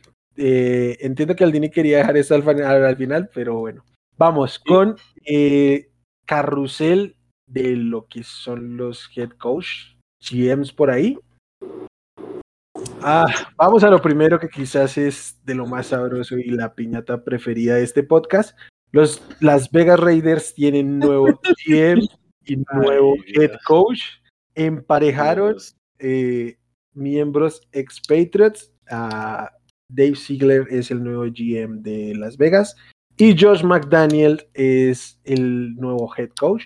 La última vez que emparejaron, que un equipo emparejó GM y head coach expatriates eh, fueron los Detroit Lions con Patricia y ya sabemos cómo terminó eso. Aquí voy a arrancar yo. Aplica el meme de los Simpson, ¿no? Usted no aprende, ¿verdad? No. ¿Qué voy a empezar yo? Porque son Las Vegas y porque es Josh McDaniels. Josh McDaniels estuvo a, punto, no, lo hizo, destruyó la franquicia de los Broncos y todo lo que ha venido después de él ha sido mejor que él, aún y ahora que estamos sumidos en la desgracia. Pero no solo eso, este tipo tenía un acuerdo completamente hecho con los Indianapolis Colts hace tres años y después de que pasaron todas las contrataciones y todas las contrataciones, no solo me refiero a, eh, head coach, sino que ya todo el mundo tenía sus coordinadores y no había eh, grandes opciones de a quién contratar. El tipo se echó para atrás y dijo, me quedo en New England rompiendo el acuerdo que había hecho con los Colts. Para mí, un tipo de estos ni siquiera debería tener entrevistas como head coach porque me parece no, de profesionalismo lo que hizo con los Colts y Las Vegas ha decidido optar por este camino. No, y se merecen todo lo peor después de, escoger a este tipo por encima de, de Bisacha sabiendo todo lo que hizo por ello esta temporada, la verdad. Me quedo con Bisacha. No, total, yo creo que el liderazgo de Bisacha era muy bueno, simplemente lo tienes que rodear de buenos coordinadores y listo, pero pero no, no, no, no. Yo, yo la verdad no entiendo, no entiendo lo que, lo que hicieron en Las Vegas. Me alegra mucho, pero no lo entiendo. ¿Y cuándo fue la última vez que salió bien alguien de, del árbol de Bill Belichick? ¿Quién es el mejor para empezar? Increíblemente. Es que es complicado. O, Eso estaba pensando yo. es que el mejor es Bill O'Brien porque es el único que tiene eh, juegos ganados en playoffs. Ajá. Él, él ganó en playoffs. ¿O hay algún otro? Sí, sí, ganó en playoffs. Okay, Sí, él le ganó, por ejemplo, con Houston a Buffalo. Ajá. Sí, yo creo, yo creo que Bill O'Brien es, es el mejor. Creo que Flores iba un buen camino. y aplica el término mejor. Sí, sí, sí. O sea, mejor por, por, lo que tiene al lado, no porque sea bueno eh. él, precisamente. Bueno, a mí O'Brien no me parecía tan mal coach, me parecía el peor lejos GM de, de, toda la liga, el peor GM pero por muchísimo, pero como, como, coach no era tan, tan malo, pero... Le, dieron mucho palo como head coach por su labor como GM, Exacto. pero, o sea, es, es, mejor de lo que la opinión pública cree, pero bueno, bueno no es, o sea, tampoco... No, exacto, exacto. sí. No es algo que se busca. Entonces, yo, yo la verdad no, me, me pareció que el peorcito que podían escoger con ese de fuera. Mire, yo que estoy al margen de la división y yo entiendo ustedes por qué pueden estar felices de que McDaniels vaya allá. Yo, yo estando muy al margen y todo. A ver, los Raiders no son precisamente esa franquicia de esas que se hagan coger cariño. Y Bisacha había logrado eso. Por lo menos hablo por mi parte. Yo le alcancé a tomar algo de cariño a estos Raiders por el, por el buen de, de Rich Bisacha. Y van y toman a un tipo como Josh McDaniels, que es probablemente en el top 5 lo más detestable en la NFL, con todo lo que había pasado en este equipo de Las Vegas, el escándalo Gruden, eh, pues bueno, todo lo que sabemos. ¿Y en serio toman a un tipo como Josh McDaniels? Perdóneme, pero eh, es que no merecen nada bueno esto. De acuerdo. Y más allá de que no sé cómo les pueda salir, pero yo creo que no. No, eh, salir. no pero quiero decir, este, Dave Ziegler o sea, ¿qué tiene de bien la oficina de los Patriots para decir vamos por el por ejecutivos de, de los Patriots después de que ya vimos su primer año de Nick Caserio que también corrió un coach que no debía haber corrido? Mm, no sé, para mí no tiene ni, ni cinco de buena pinta lo de los Reyes. Pero los que sí otro escenario bueno. Los que sí creo que tienen un gran escenario, más allá de que es una franquicia que normalmente hace las cosas muy mal, y tal vez en este caso también lo haya hecho mal, pero eso vamos a hablar más adelante. Brian Dable va a ser el nuevo head coach de los New York Giants. Ah, creo que es evidente los méritos que tiene Brian Dable para ser head coach. Lo que ha hecho con, con Josh Allen es probablemente el mejor trabajo de desarrollo de coreback. Y en muchísimo tiempo, no sé en cuánto tiempo realmente puedo decirlo, personalmente es lo, el mejor trabajo de desarrollo de Corea que, yo haya visto. Eh, yo quiero, yo quiero hacer una cosa, o sea, yo creo que va a ser un bueno y, un buen head coach y, espero porque la verdad me, me, agrada este tipo. De Brian Dable lo conocemos ahorita, el play caller, ¿cierto? Tenemos alguna que otra historia, o sea, ojo, todavía realmente no tenemos claro qué tipo de, de head coach es y pues... obviamente. Sí, y ese también es otro flamante. Lo quiero mencionar, lo quiero mencionar Sí, también, pero o sea, lo quiero mencionar porque, y también da para hablarlo después, ¿cuál es el- la filosofía para uno pe- en seleccionar un head coach? Yo creo que Brian Dable sí se sale de esa regla, pero muchas veces se seducen por lo que hace el coordinador más que pensar en el líder de hombres, ¿cierto? Ujú. Que tiene que ser. Entonces, igual, vuelvo y digo, lo, lo tocamos después, pero yo creo que Brian Dable sale de esquema porque sí ha mostrado ser, digamos, ese líder que inspira respeto, que inspira confianza, ¿cierto? Entonces, yo creo que los Giants aciertan en tomar a, a- a este tipo como su nuevo líder. Eh, me parece bien que le quieran dar por fin una ayuda a, a Daniel Jones. Creo yo es que el tiempo no va a alcanzar, pero bueno, ya, ya digamos lo veremos en la próxima temporada. Pero No, lo bueno es que les queda un año con Jones. De pronto tomar la, la opción de quinto año, ¿no? Yo no creo que la tomen porque hay, hay una buena camada. No deberían, no deberían, Creo pero que la si es no tomarla, pero... Pero yo no descarto que pase. Pero es que ¿sabes cuál es el tema? Que eso lo tienen que, que decidir en este... bueno, o sea, año. no, no depende de lo que haga este año Jones, sino que tienen que decidirlo ahorita. O sea, Con todo básicamente... y eso no me sorprendería si la tomaran. No, o sea, sí, creo que ninguno. Pero creo que lo correcto es no tomarla. Y si tiene un buen año Jones, pues pagarle. Si es el caso, pero, pero no, no, no creo. O incluso Exacto. ponerlo en, en año franquicia. Sí, sí, sí, sí. ¿Qué es pagarle? Pues Pero sí, bueno. pero Este, Me gustaba mucho el año pasado cuando los Chargers estaban buscando eh, un head coach. Para mí era mi favorito, ¿cierto? Y, y- y yo creo que todavía sigue siendo igual de bueno. Eh, recordemos que ese viene del árbol de Belichick, de Saban, porque también estuvo en Alabama, ¿cierto? Entonces, es un tipo ya con bastante experiencia. No sé qué tan buena sea esa experiencia por esos lados de ese árbol, pero, pero sí, digamos que ese sí, por lo menos me genera un poquito más de, de- de confianza de lo que fue McDaniels, pues, ¿cierto? Además, porque si bien sale de ahí, ya viene nutrido del- de la experiencia con McDermott, ¿no? Exacto. Creo que tenemos, más allá de que no, no fue su mejor juego el último de la temporada, creo que tenemos buena imagen eh, consensuada de, de Sean McDermott. El siguiente que tenemos aquí en la lista es Nathaniel Hackett firmando con los Denver Broncos. Este, aquí no hubo cambio de GM, pero voy a hablar yo, obviamente. A mí me gustó, este, particularmente por lo que es él, pero también por lo que puede ofrecer. Eh, me gustó mucho la manera en que llegó al camerino. Su, su primer, sus primeras declaraciones fueron muy interesantes. Se le cuestiona por su, por su relación con Shock McVay y con Matt LaFleur, que donde más o menos que cuál era su árbol realmente, y el tipo dice, voy a tratar de ap- aplicar todo lo que he aprendido con- sin importar de dónde viene.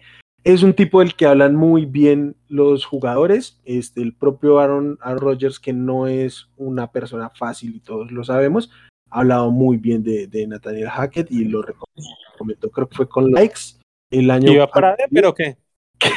ya, ya voy a hablar de eso.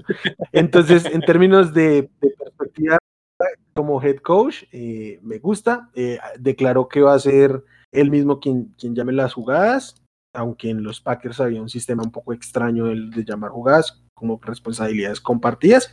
Eso por el lado de Natalia Hackett. Pero obviamente, en comparación de otros head coach o posibles head coach eh, de la baraja, da un plus y es la oportunidad de tener, de tener a, a este Aaron Rodgers, ¿no? Creo que obviamente eh, abre eso la posibilidad. Yo personalmente no creo que vaya a pasar, pero creo que en parte la emoción tiene que ir un poco de la mano. Sería fenomenal. Yo sinceramente me cuesta creer que Aaron Rodgers se meta a competir en esa división, pero creo que el camino de los Broncos, el camino correcto de los Broncos es intentarlo. Venga, do- dos preguntas ahí saliéndonos un poquito del tema para entrar a ese tema Rodgers. Primero, ¿creen que, que Rodgers se va de Green Bay? Y si, si, y si sí se va de Green Bay, ¿creen que vaya a Denver o a dónde, o a dónde lo ven yendo? ¿Creen que pueda ir a otro equipo que no sea Denver? Mm, yo creo que sí, de hecho, creo que el destino más, este, ¿cómo decirlo? Más atractivo debería ser Cleveland. Más allá de que Cleveland como destino Debería. es atractivo, eh, la franquicia creo que sí es atractiva. Creo que, yo, salvo Yo el no cuerpo de sonar- hay muchas cosas interesantes que ofrecerle ahí. a ver, yo no quiero sonar prepotente porque yo voy a decir una cosa. Tampa debería seducirlo. Y más con lo horrible que se va a poner en mi edición. Pero yo no sé si Green Bay lo manda en la NFC. Pues es que yo no sé hasta qué punto es que él pueda mandar o no, pero bueno, o sea, lo que pasa es que a ver, uno dice Denver y pues dos juegos contra Mahomes y dos juegos contra Herbert, eso no es que me guste a mucho. Obvio, los puede ganar, pero yo no quisiera estar en esa situación. Esta, eh, sí, pues, sí, sí. En eso. Ahora, Cleveland, sí, por equipo, claro, Cleveland es tremendo. Pero ahora Burrow, si la mar mejora, entonces no sé si sea más fácil para, para, para Rogers, porque es que Rogers que ha sufrido en la, en la división que está, nada. Sí, no, total. Yo lo que iba era porque ven probable. Ahora, no creo que vaya a pasar, Sí, porque ven probable o posible de que sigan el otro año tanto Rogers como Love en el equipo. Porque lo que iba es, ¿y, qué tal si Rogers decide quedarse como tal allá en, Green Bay y termina saliendo desde Love y, que lo manden por allá con Hackett?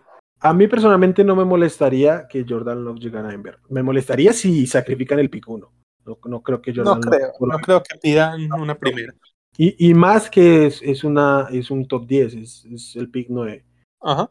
Eh, pero, Con la segunda. Pero creo que llevándolo sería su tercer año, sí. Su tercer año, darse la oportunidad, dos años de conocerlo, o al menos un año de conocerlo y evaluar, porque a mí me aterra que elijan un coreback en, esa, en ese pick. Eh, pero no, no, lo vería mal, al precio justo creo que podría ser interesante el experimento. Con, y creo que como prospecto Jordan Love es mejor que cualquier cosa que haya en Denver. Sí, porque yo creo que si Green Bay decide mantener a Aaron Rodgers, yo creo que le terminan dando una extensión de contrato o alguna cosa así, y entonces ya quedarían sin utilizar nunca como novato a, Jordan Love. Entonces me parece también contraproducente tener el tipo todo, digamos, su contrato de novato como suplente y, y nunca saber qué trae, ¿cierto? Entonces creería en caso de que Rodgers se quede allá, el que debería salir es Jordan Love. Sí, sí, yo, yo veo difícil que este año estén los dos ahí. Además, también Love ha declarado que ya siente como que es su momento de, ver el campo.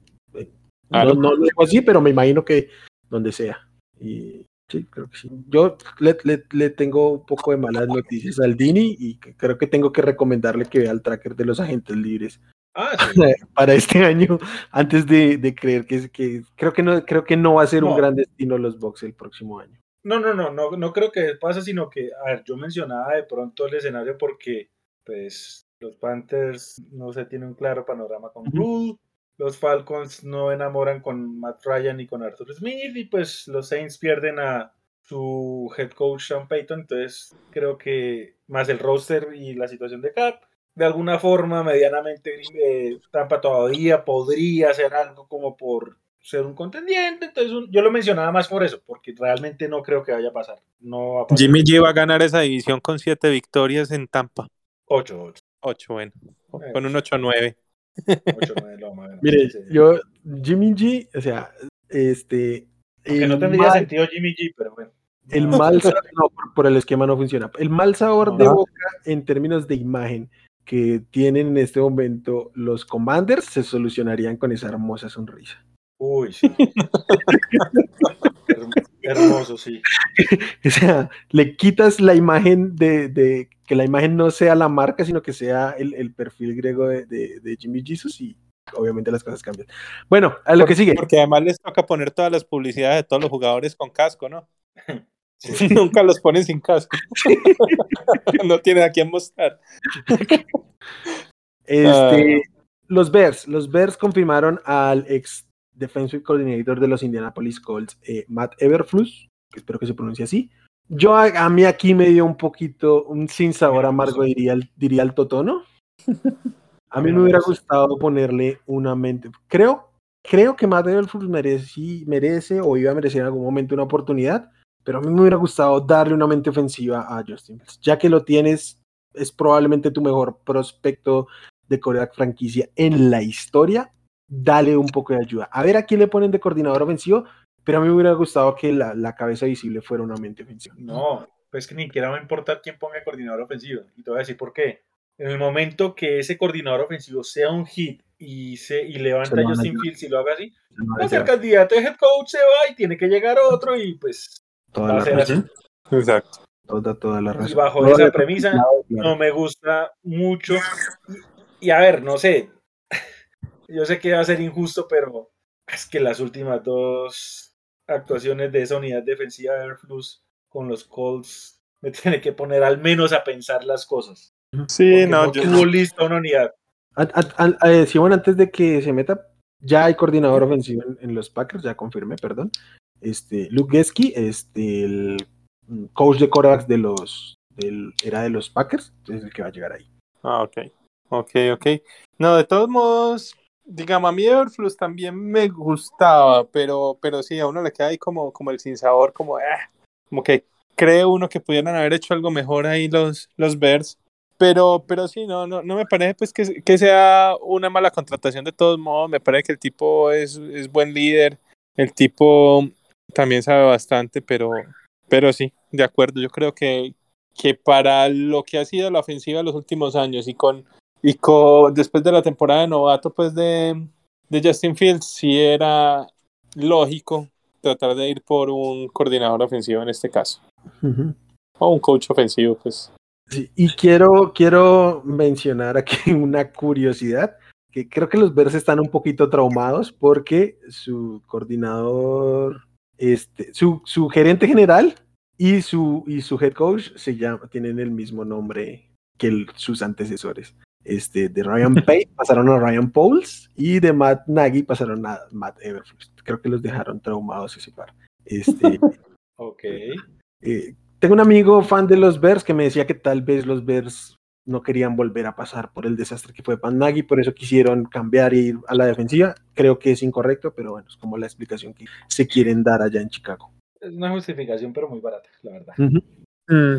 Esos son los que ya tienen, vamos, los que están disponibles en este momento son los New Orleans Saints, los Jacksonville Jaguars. Los... ¿Quién suena en Saints? No, he escuchado ninguna noticia ya, ¿o sí? Yo, yo quieren entrevistar a Ledwich. Es lo único que he sabido. Y lo que he escuchado es que se, se rumora que puede hacer lo que su merced dijo, de mantener hasta... A Denis Allen. ¿A Denis Allen? Sí. Eh, creo que sería lo correcto. Aunque eso es lo que... En Jacksonville sí que ha sonado todo el mundo, pero parece que nadie se quiere quedar. Byron Ledwich... quiere trabajar con Valky. Byron Ledwich fue el que estuvo más cerca y debo decir, lo dije tal cual en Twitter, a mí no me gusta como prospecto de head coach Byron Ledwich, pero respeto muchísimo que les haya puesto como condición sacar a Ten Este, todos sabemos que es un desastre, salvo los dueños de los, de los Jaguars. Y me parece que habla muy bien del carácter del tipo, decir, no me voy a, juzgar, a jugar mi oportunidad de ser head coach y que me la dañe el, gerente general. Más allá de quién, porque había un candidato puntual que él quería proponer, más allá de que sea o no esa persona, eh, creo que es el camino correcto para si alguien se quiere meter en este ah, complejo, compleja situación llamada Jacksonville Jaguars. Oh, totalmente de acuerdo.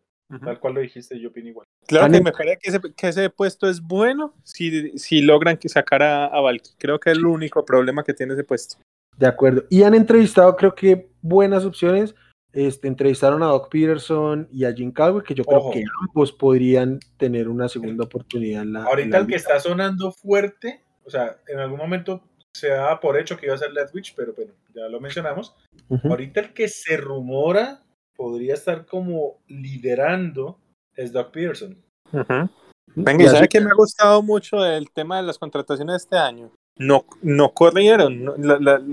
las vacantes llevan bastante tiempo así libres, porque cae todos los años ni siquiera esperan a que los equipos queden eliminados. Hay muchos equipos que se desesperan y terminan contratando a la semana de, que se liberó la vacante y así por, por puro desespero. Que, que, siempre ha sido la excusa para no darle trabajo a, a, a, este, eh, que por cierto, y lo puse así, para mí es increíble y el que vamos a hablar más adelante, que Eric Bienemi no tenga un trabajo como head coach y McDaniels ya haya tenido tres oportunidades de ser head coach.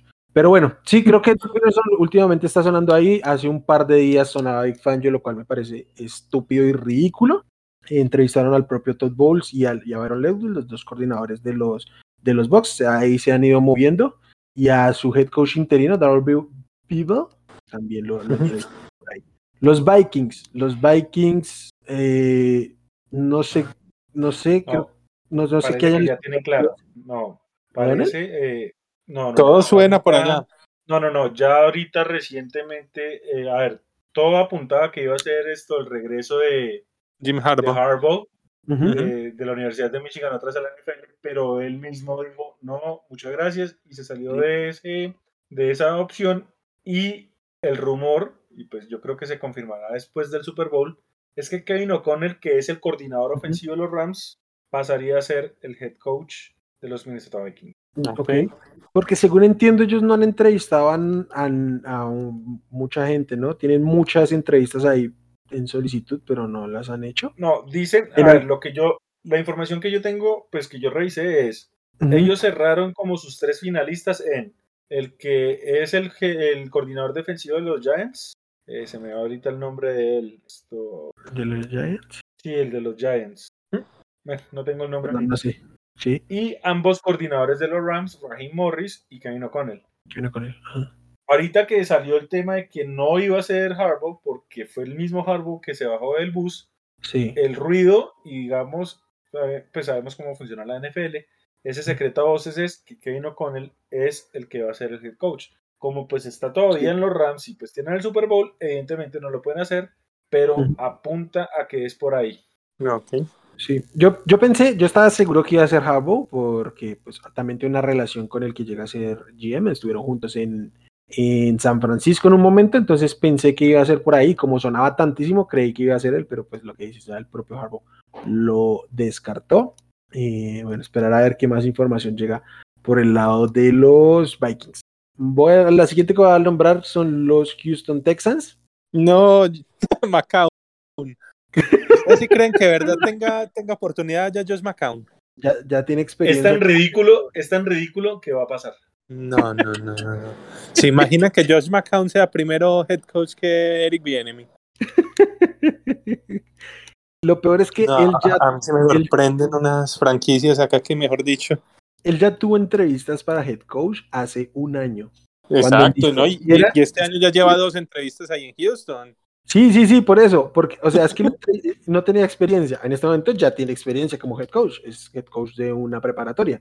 Pero este, el año pasado, recién retirado y después de su año de, de backup COVID co- coreback, que era su puesto más o menos en, en los Eagles, y ah, es increíble, los Texans son increíbles. Y que no- para mí no, no tenían por qué haber salido de Big No, pero para nada. más ridículo, más ridículo que esté avanzando tanto el segundo año. Claro. No, y es lo que hicieron, lo que hicieron con, con, con Mills, que ni, ni siquiera era, ni siquiera coreback que ellos querían, ellos querían acá el tras. Y como los Bucks se anticipan, ellos terminan llevándose a Mills, que fue como su primer pick, creo. Entonces, y creo que lo, lo hicieron bien en medio de todas las limitaciones que pueda tener Mills. Creo que todo él como su head coach se merecían una oportunidad. No, y no Y Mills, no. el roster. O sea, si, si Mills fue pero- capaz de moverse bien, o por lo menos decente con este roster, capaz que con herramientas, armitas por ahí una que otra, y pues se ve mejor. Sí, pero yo creo que, o sea, si yo fuera, yo, yo entiendo, a lo, a lo que entiendo de por qué John McCown pueda pa- ascender tanto aquí, es que nadie quiera estar ahí en esta. Que No, total. Además, porque aquí hay, hay un tema tapado muy importante que es el de el de Sean Watson. O sea, tú te vas a meter a un trabajo donde ni siquiera sabes qué pueda pasar con tu mayor activo, el, el mayor activo de toda la franquicia. Sí, sí es, es un escenario demasiado complicado. Me imagino que los, los de renombre no van a querer jugarse la, pues su, su buen nombre, valga la redundancia aquí. Que de hecho creo que fue lo que pasó con Eric Bieniemy el, el año pasado, ¿no? Su mejor entrevista fue acá y él decidió no, no dirigir a los Texans. No, total, pero igual yo creo pues, tiene que haber algo mejor que, que Josh McCown. Algún otro que, que tome esa papeleta, pero no, no, no, no. Porque es que igual pon- pones tu nombre ahí y lo que hizo Cooley, con que haga un medio buen trabajo, que el equipo no se caiga en pedazos, ya la bien. gente va a empezar a mirar, ¿cierto? O sea, tampoco. Nadie, lo, nadie lo entrevistó a, a Eddie Cooley. Bueno, sí, pero digamos, tampoco me parece el peor, el peor, el peor trabajo del mundo, pues, si no eres un, digamos, uno de los coordinadores ahí más- digo. que más están sonando. Después de que salieron de Cooley por un año que creo yo fue mejor de lo que se esperaba. Con uno, si no el peor roster de la NFL. Y con todo Sí. y eso lo sacaron a un año. realmente quién se va a arriesgar a tomar ese puesto allá. Realmente no es, nadie. es- es tan complejo que entre las personas que han entrevistado está Heinz Ward. Heinz Ward es el coach de receptores de, de Florida Atlántica. Así, así Ah. están las cosas en los textos. El ¿A otro disque finalista, Ajá. el otro disque finalista es el coordinador defensivo de, de los Eagles, Jonathan Eh, Gannon. Jonathan Gannon, sí. Pues, A, a- a mí me parece bastante mejor que, que Josh McCown, me parece Jonathan Gannon. Sí, sin duda. Pues, Pero bueno, sí, pero- vamos al, al último puesto. O sea, no es que sea el mejor, o sea, sí es mejor que Josh McCown, pero pues, Sí, en, medio de muchos nombres, este y Cooley, yo prefería quedarme con Cooley otro año. yo, yo creo que, que Gannon en algún momento va a tener su oportunidad, pero obviamente está lejos de los nombres que todos. Yo sí voy a decir una cosa. David Cooley, más allá de que le hicieron sucio, es un afortunado porque imagínate, firmó por cinco años, solo entrenó uno, pero le pagan todos los 22 millones de dólares. O sea, le pagan para no quedarse en esa franquicia. Es como el, el Chase Daniel. Ah, Perder es ganar un poco, acá se aplica muy bien. Sí. Vamos a la última vacante y a la vacante que destapó. Bueno, no fue la vacante, pero el quien deja la vacante destapó lo que viene del, en el resto del programa y es los Miami Dolphins. Uf, yo no sé, en este momento no tienen a nadie realmente cercano y creo que el panorama se les va a poner muy complicado. Yo veo difícil que alguien quiera ir después de, de lo que pagó con Flores. Participar y yo creo que van a obligar a que vendan esa franquicia. Pero este ¿Será? año, Este año no Sí. alcanzan, eso se demora un rato. No sé, pero va a pasar algo así como, no sé si ustedes recuerdan en la NBA que el, el dueño de los Clippers en su momento pues salió con un escándalo y todo, y el escándalo se armó tan, pero tan fuerte que les tocó hacer una asamblea extraordinaria y que salió Steve Ballmer eh, de la nada y dijo, venga, ¿sabe qué? Está bien, yo la compro. Y les tocó así de rapidez porque el escándalo iba a ser grande. Sí, Sí, yo creo que pero- ese escándalo puede, puede estallar medio grande, pero no creo que alcance a salir este año. Yo creo que Es que a ver, si es por los tiempos normales, no debería. Pero si esto llega a escalar a tal magnitud que puede, y ustedes saben que puede pasar, o sea, tendrían que buscar el escenario, forzar la venta y pues a mí no me sorprendería en lo absoluto. mm, Yo creo que para que fuercen la venta tendría que tendría que demostrarse los rumores porque hay rumores por ahí de que de que el dueño de los Dolphins está involucrado también en temas de apuestas deportivas y toda la cosa, ¿cierto? Y el tanque Y ahí por el draft. No, y por eso que el, el tipo pues, bueno, ya, ya vamos a hablar de, de lo, de lo que dice en su demanda pues Flores, pero digamos que uno de los puntos es que le, que le estaban ofreciendo plata para que perdiera partidos, ¿cierto? Y al mismo tiempo lo que dicen, pero eso sí es rumor, eso sí no está demostrado, lo que dicen es que al mismo tiempo estaba, pues estaba metido en apuestas el, el dueño de los delfines, entonces ahí es donde está el problema mayor todavía. Bueno, nada está demostrado, ¿no? Todo está No. por demostrar. El tema es que lo que di, lo que incluye y no, y no este Brian Flores. Mm, Lo dejé al final el tema Miami porque obviamente nos iba a llevar a esto. ¿Cuál es el tema con Brian Flores? Denunció que va a demandar a la NFL y, y especialmente a tres equipos, los Giants, los Bears y los Broncos, por los Bears. ¿Perdón? No, tengo Ah. entendido que Miami, Miami. Denver y Nueva York. Ajá. Ok, yo me había leído con los Bears porque lo utilizaron a él para cumplir la, También, la, sí. La regla este, Rooney. Fue entrevistado pese a que los equipos ya tenían de antemano un, un head coach escogido y hablaban en este caso pues de, de los Broncos cuando fue Big Fangio, de los Bears ahorita y de los Giants ahorita, que fue lo que destapó todo. Porque en una conversación, la verdad no sé con quién, eh, Bill Belichick, no sé si fue con él, perdón. Con él, con él, claro. Es que Le- Belichick. le decía Es que no, es que- que Belichick es un grande. Bueno, a ver, Belichick estaba, le iba a escribir a Brian, pero le iba a escribir era a Brian Dable, ¿cierto? Y el viejito Belichick a sus 70 años ya de pronto no ve bien su lista de contactos, toda la cosa. El hombre equivocó. Ah, no, Claro. ¿Usted cree que ver, ¿usted cree que eso fue equivocado? Yo solamente Ay. digo que el Belichick tipo tiene claramente se equivocó echando al agua a la franquicia que le ganó dos Super Bowl. Pero, a ver, Belichick con tantas que tiene por cobrarse, para que sea un error así de viejito inocente. Ah,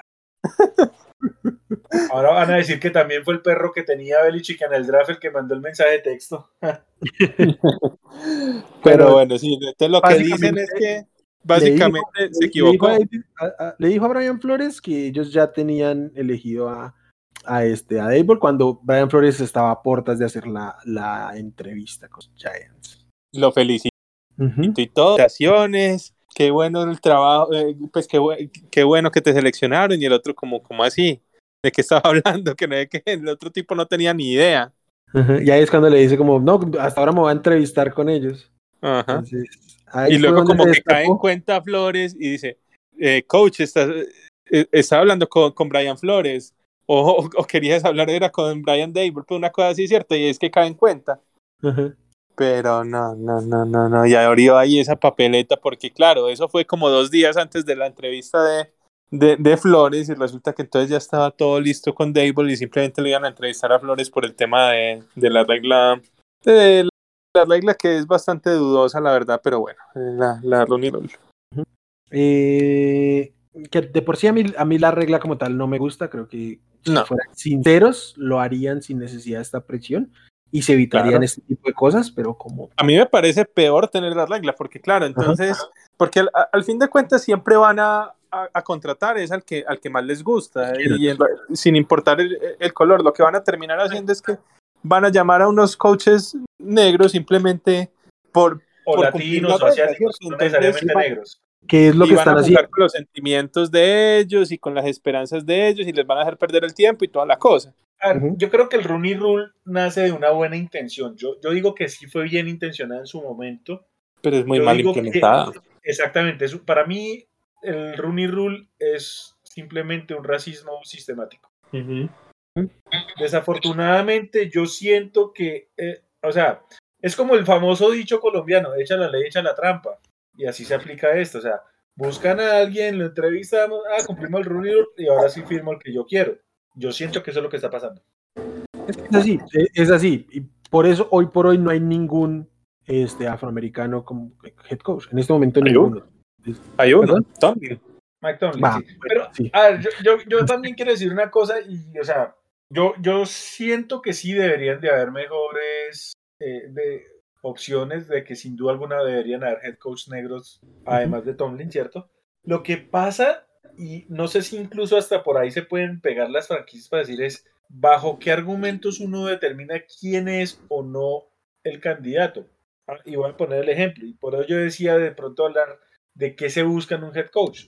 Eric Bienemi ha sonado mucho, ¿cierto? Ha hecho un gran trabajo, sin duda, pues lo de Mahomes, gran parte de ese éxito depende de él, no solo de Andy Reid, ¿cierto? Uh -huh. Y pues sido sí. un candidato ahí. Y uno diría, debería estar.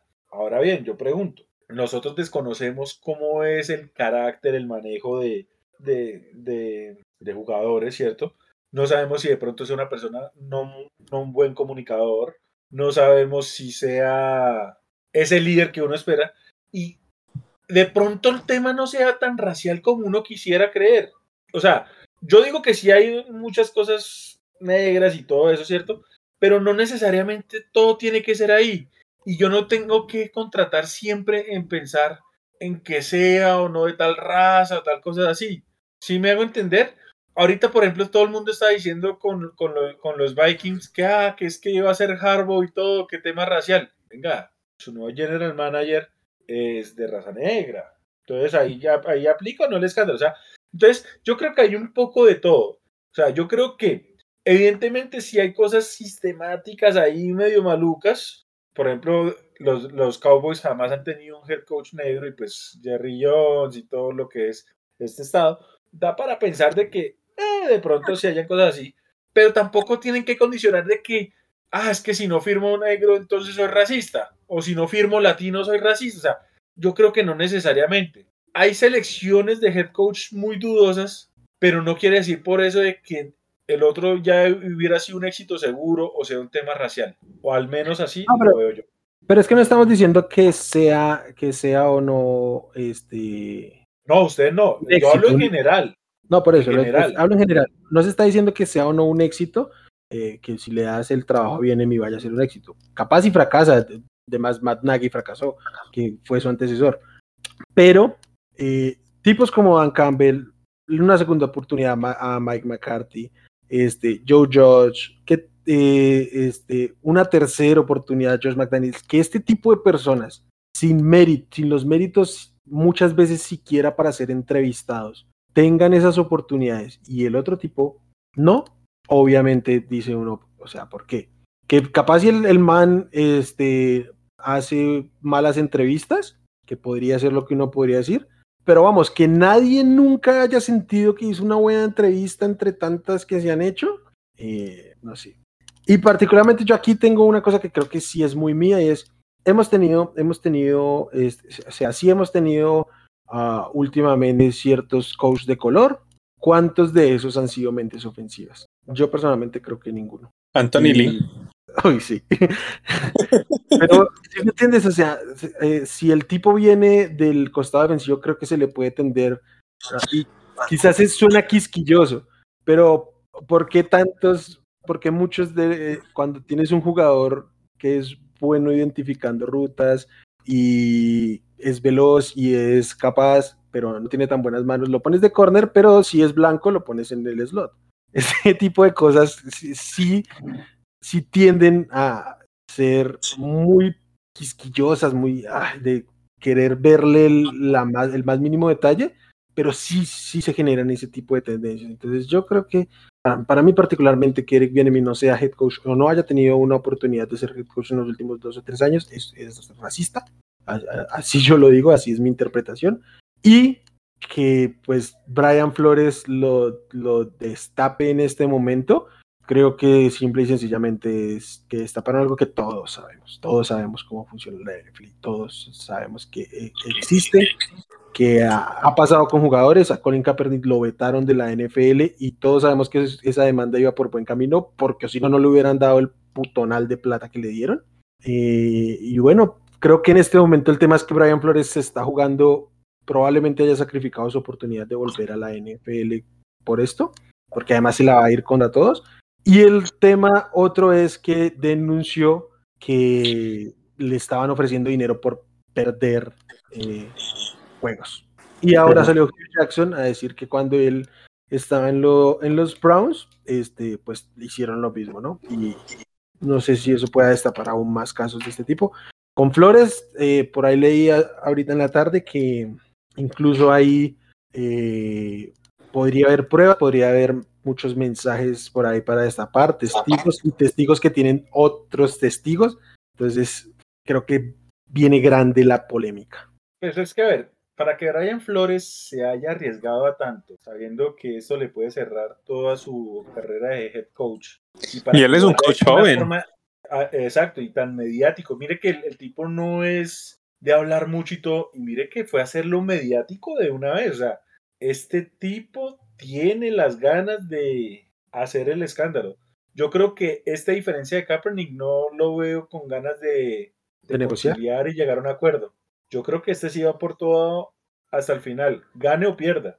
Sí, además porque Kaepernick en medio de todo hasta el último momento intentó, mm, quizás a veces con eh, intentos vanos de regresar a la NFL. Y yo creo que, que Brian Flores sabe que no va a volver a tener. Entonces se la va a ir con toda, con toda. Pero igual, o sea, el hecho de que, o sea, la noticia salió el primero de febrero, el lunes, y el 2 de febrero, martes, ya estaba en CNN con sus abogados, y eh, no solo en CNN, creo que también en, en, NBC, bueno, no me acuerdo en cuál otro canal. O sea, el tipo estuvo de un mediático de inmediato, o sea, no fue algo de calentura, no fue en algo de duda, no, o sea, el mal clara y la armó de una. Y mediático no de hacer el show, ir a hacer declaraciones polémicas, nada. Estructurado, una demanda, que de hecho me parece patético que dos horas después de lo que pasa con Flores, la NFL ya está sacando comunicados sin la más mínima intención de hacer una investigación. Y creo que es, es el accionar de la liga, ¿no? de la organización como tal la parte maluca de la liga. O sea, la, eh, NFL es la mejor liga del mundo y todo, pero esta parte es tu lunar. Sí, es súper es súper oscuro, todos lo sabemos, pero bueno. Creo que esto va a darnos de qué hablar durante los últimos meses pero bueno, teníamos que tocarlo en este momento porque es el tema de la liga. Esto salió el mismo día del retiro de Brady y creo que terminó por obvias razones opacando el propio retiro de Brady. Entonces, así de grande es este tema y así de importante es. Ahí como decían allá, pues nosotros como estamos en otro país no vemos tanto el tema racial como lo ven ellos, pero Brian Flores inició el mes de febrero, que es como el mes de la, de la raza negra, ¿cierto? Con el Black History Month se le, se le denomina febrero. Sí. Sí, hay que hacerle seguimiento a ver cómo sucede esto. Ojalá esto implique cambios drásticos en cómo se maneja la NFL. Creo que eh, es una oportunidad. Yo creo que la liga no va a querer aprovechar esa oportunidad, pero ojalá haya cierta mediación para ello. Bueno, muchachos, eh, creo que con esto cerramos. Nos extendimos de nuevo, pero era inevitable tocar todos estos temas porque son los temas del momento y ya que no tenemos juego esta semana, o al menos juego relevante, ah, salvo el señor. No, no pero tenemos, que... tenemos el señor Bowl, ese sí es importante. no, no, no, no, Este domingo sí veré a, a, mi querido quarterback y, y, a, su suplente, ¿cierto? Habrá que ver ahí también a, a su suplente, a ver cómo, cómo le va también a Mahomes ahí calentándole la sillita a Herbert. ¿Sí, iba a participar Mahomes? Yo, pensé que no iba a ir. Tengo entendido que sí, porque, porque el que va es Mac Jones como tercero, porque eh, Lamar todavía está lesionado y Josh Allen dijo que no quería ir y Burrow evidentemente está en el Super Bowl, entonces el que seguía... Ajá, el que seguía ahí era Mac Jones, entonces Mac Jones era el tercer cuarto. Más que reformar las reglas del overtime, reformen el Pro Bowl, que ya va a terminar yendo a jugar James Winston en una pata y, y Daniel Jones, entonces pues, pues ya Trubisky jugó. Metieron a. Pero Trubisky en, en, en, temporada de Pro Bowl, hay que decir. Pero pues, metieron a Lamb como refuerzo, como este releo. ridículo. Pero bueno. Aldini y Simón, muchas gracias. Estuvo larga y buena la charla. Esperamos que no, a no haberlos agotado tanto, pero bueno. Aldini, ¿cómo te encuentras aquí en redes? No, Muchas gracias, Wilmar y, Simón. Eh, a mí en Twitter me encuentran como arroba aldobooks. Eh, disfrutemos ya la próxima semanita y nos acaba la temporada y empezamos otra vez cuenta larga. Entonces, bueno, tratemos de disfrutar lo que nos queda. Pero como siempre, muchachos, un placer, muy entretenido todo esto. Venga, Simón, ¿cómo son tus redes? Perfecto, a mí me encuentran en arroba suribepe. Muchísimas gracias pues por acompañarnos, por escucharnos. Nuevamente pues, como les digo, de todos modos el domingo a ver si una pasadita y a ver a, a Justin Herbert que no sé si mejora un poquito ahí la, situación del backup entre Chase Daniel pues, y lo que va a tener el domingo, pero bueno. Venga, yo soy Wilmar, a mí me encuentran en Twitter como arroba wchavico, las redes del podcast son arroba desparchados NFL.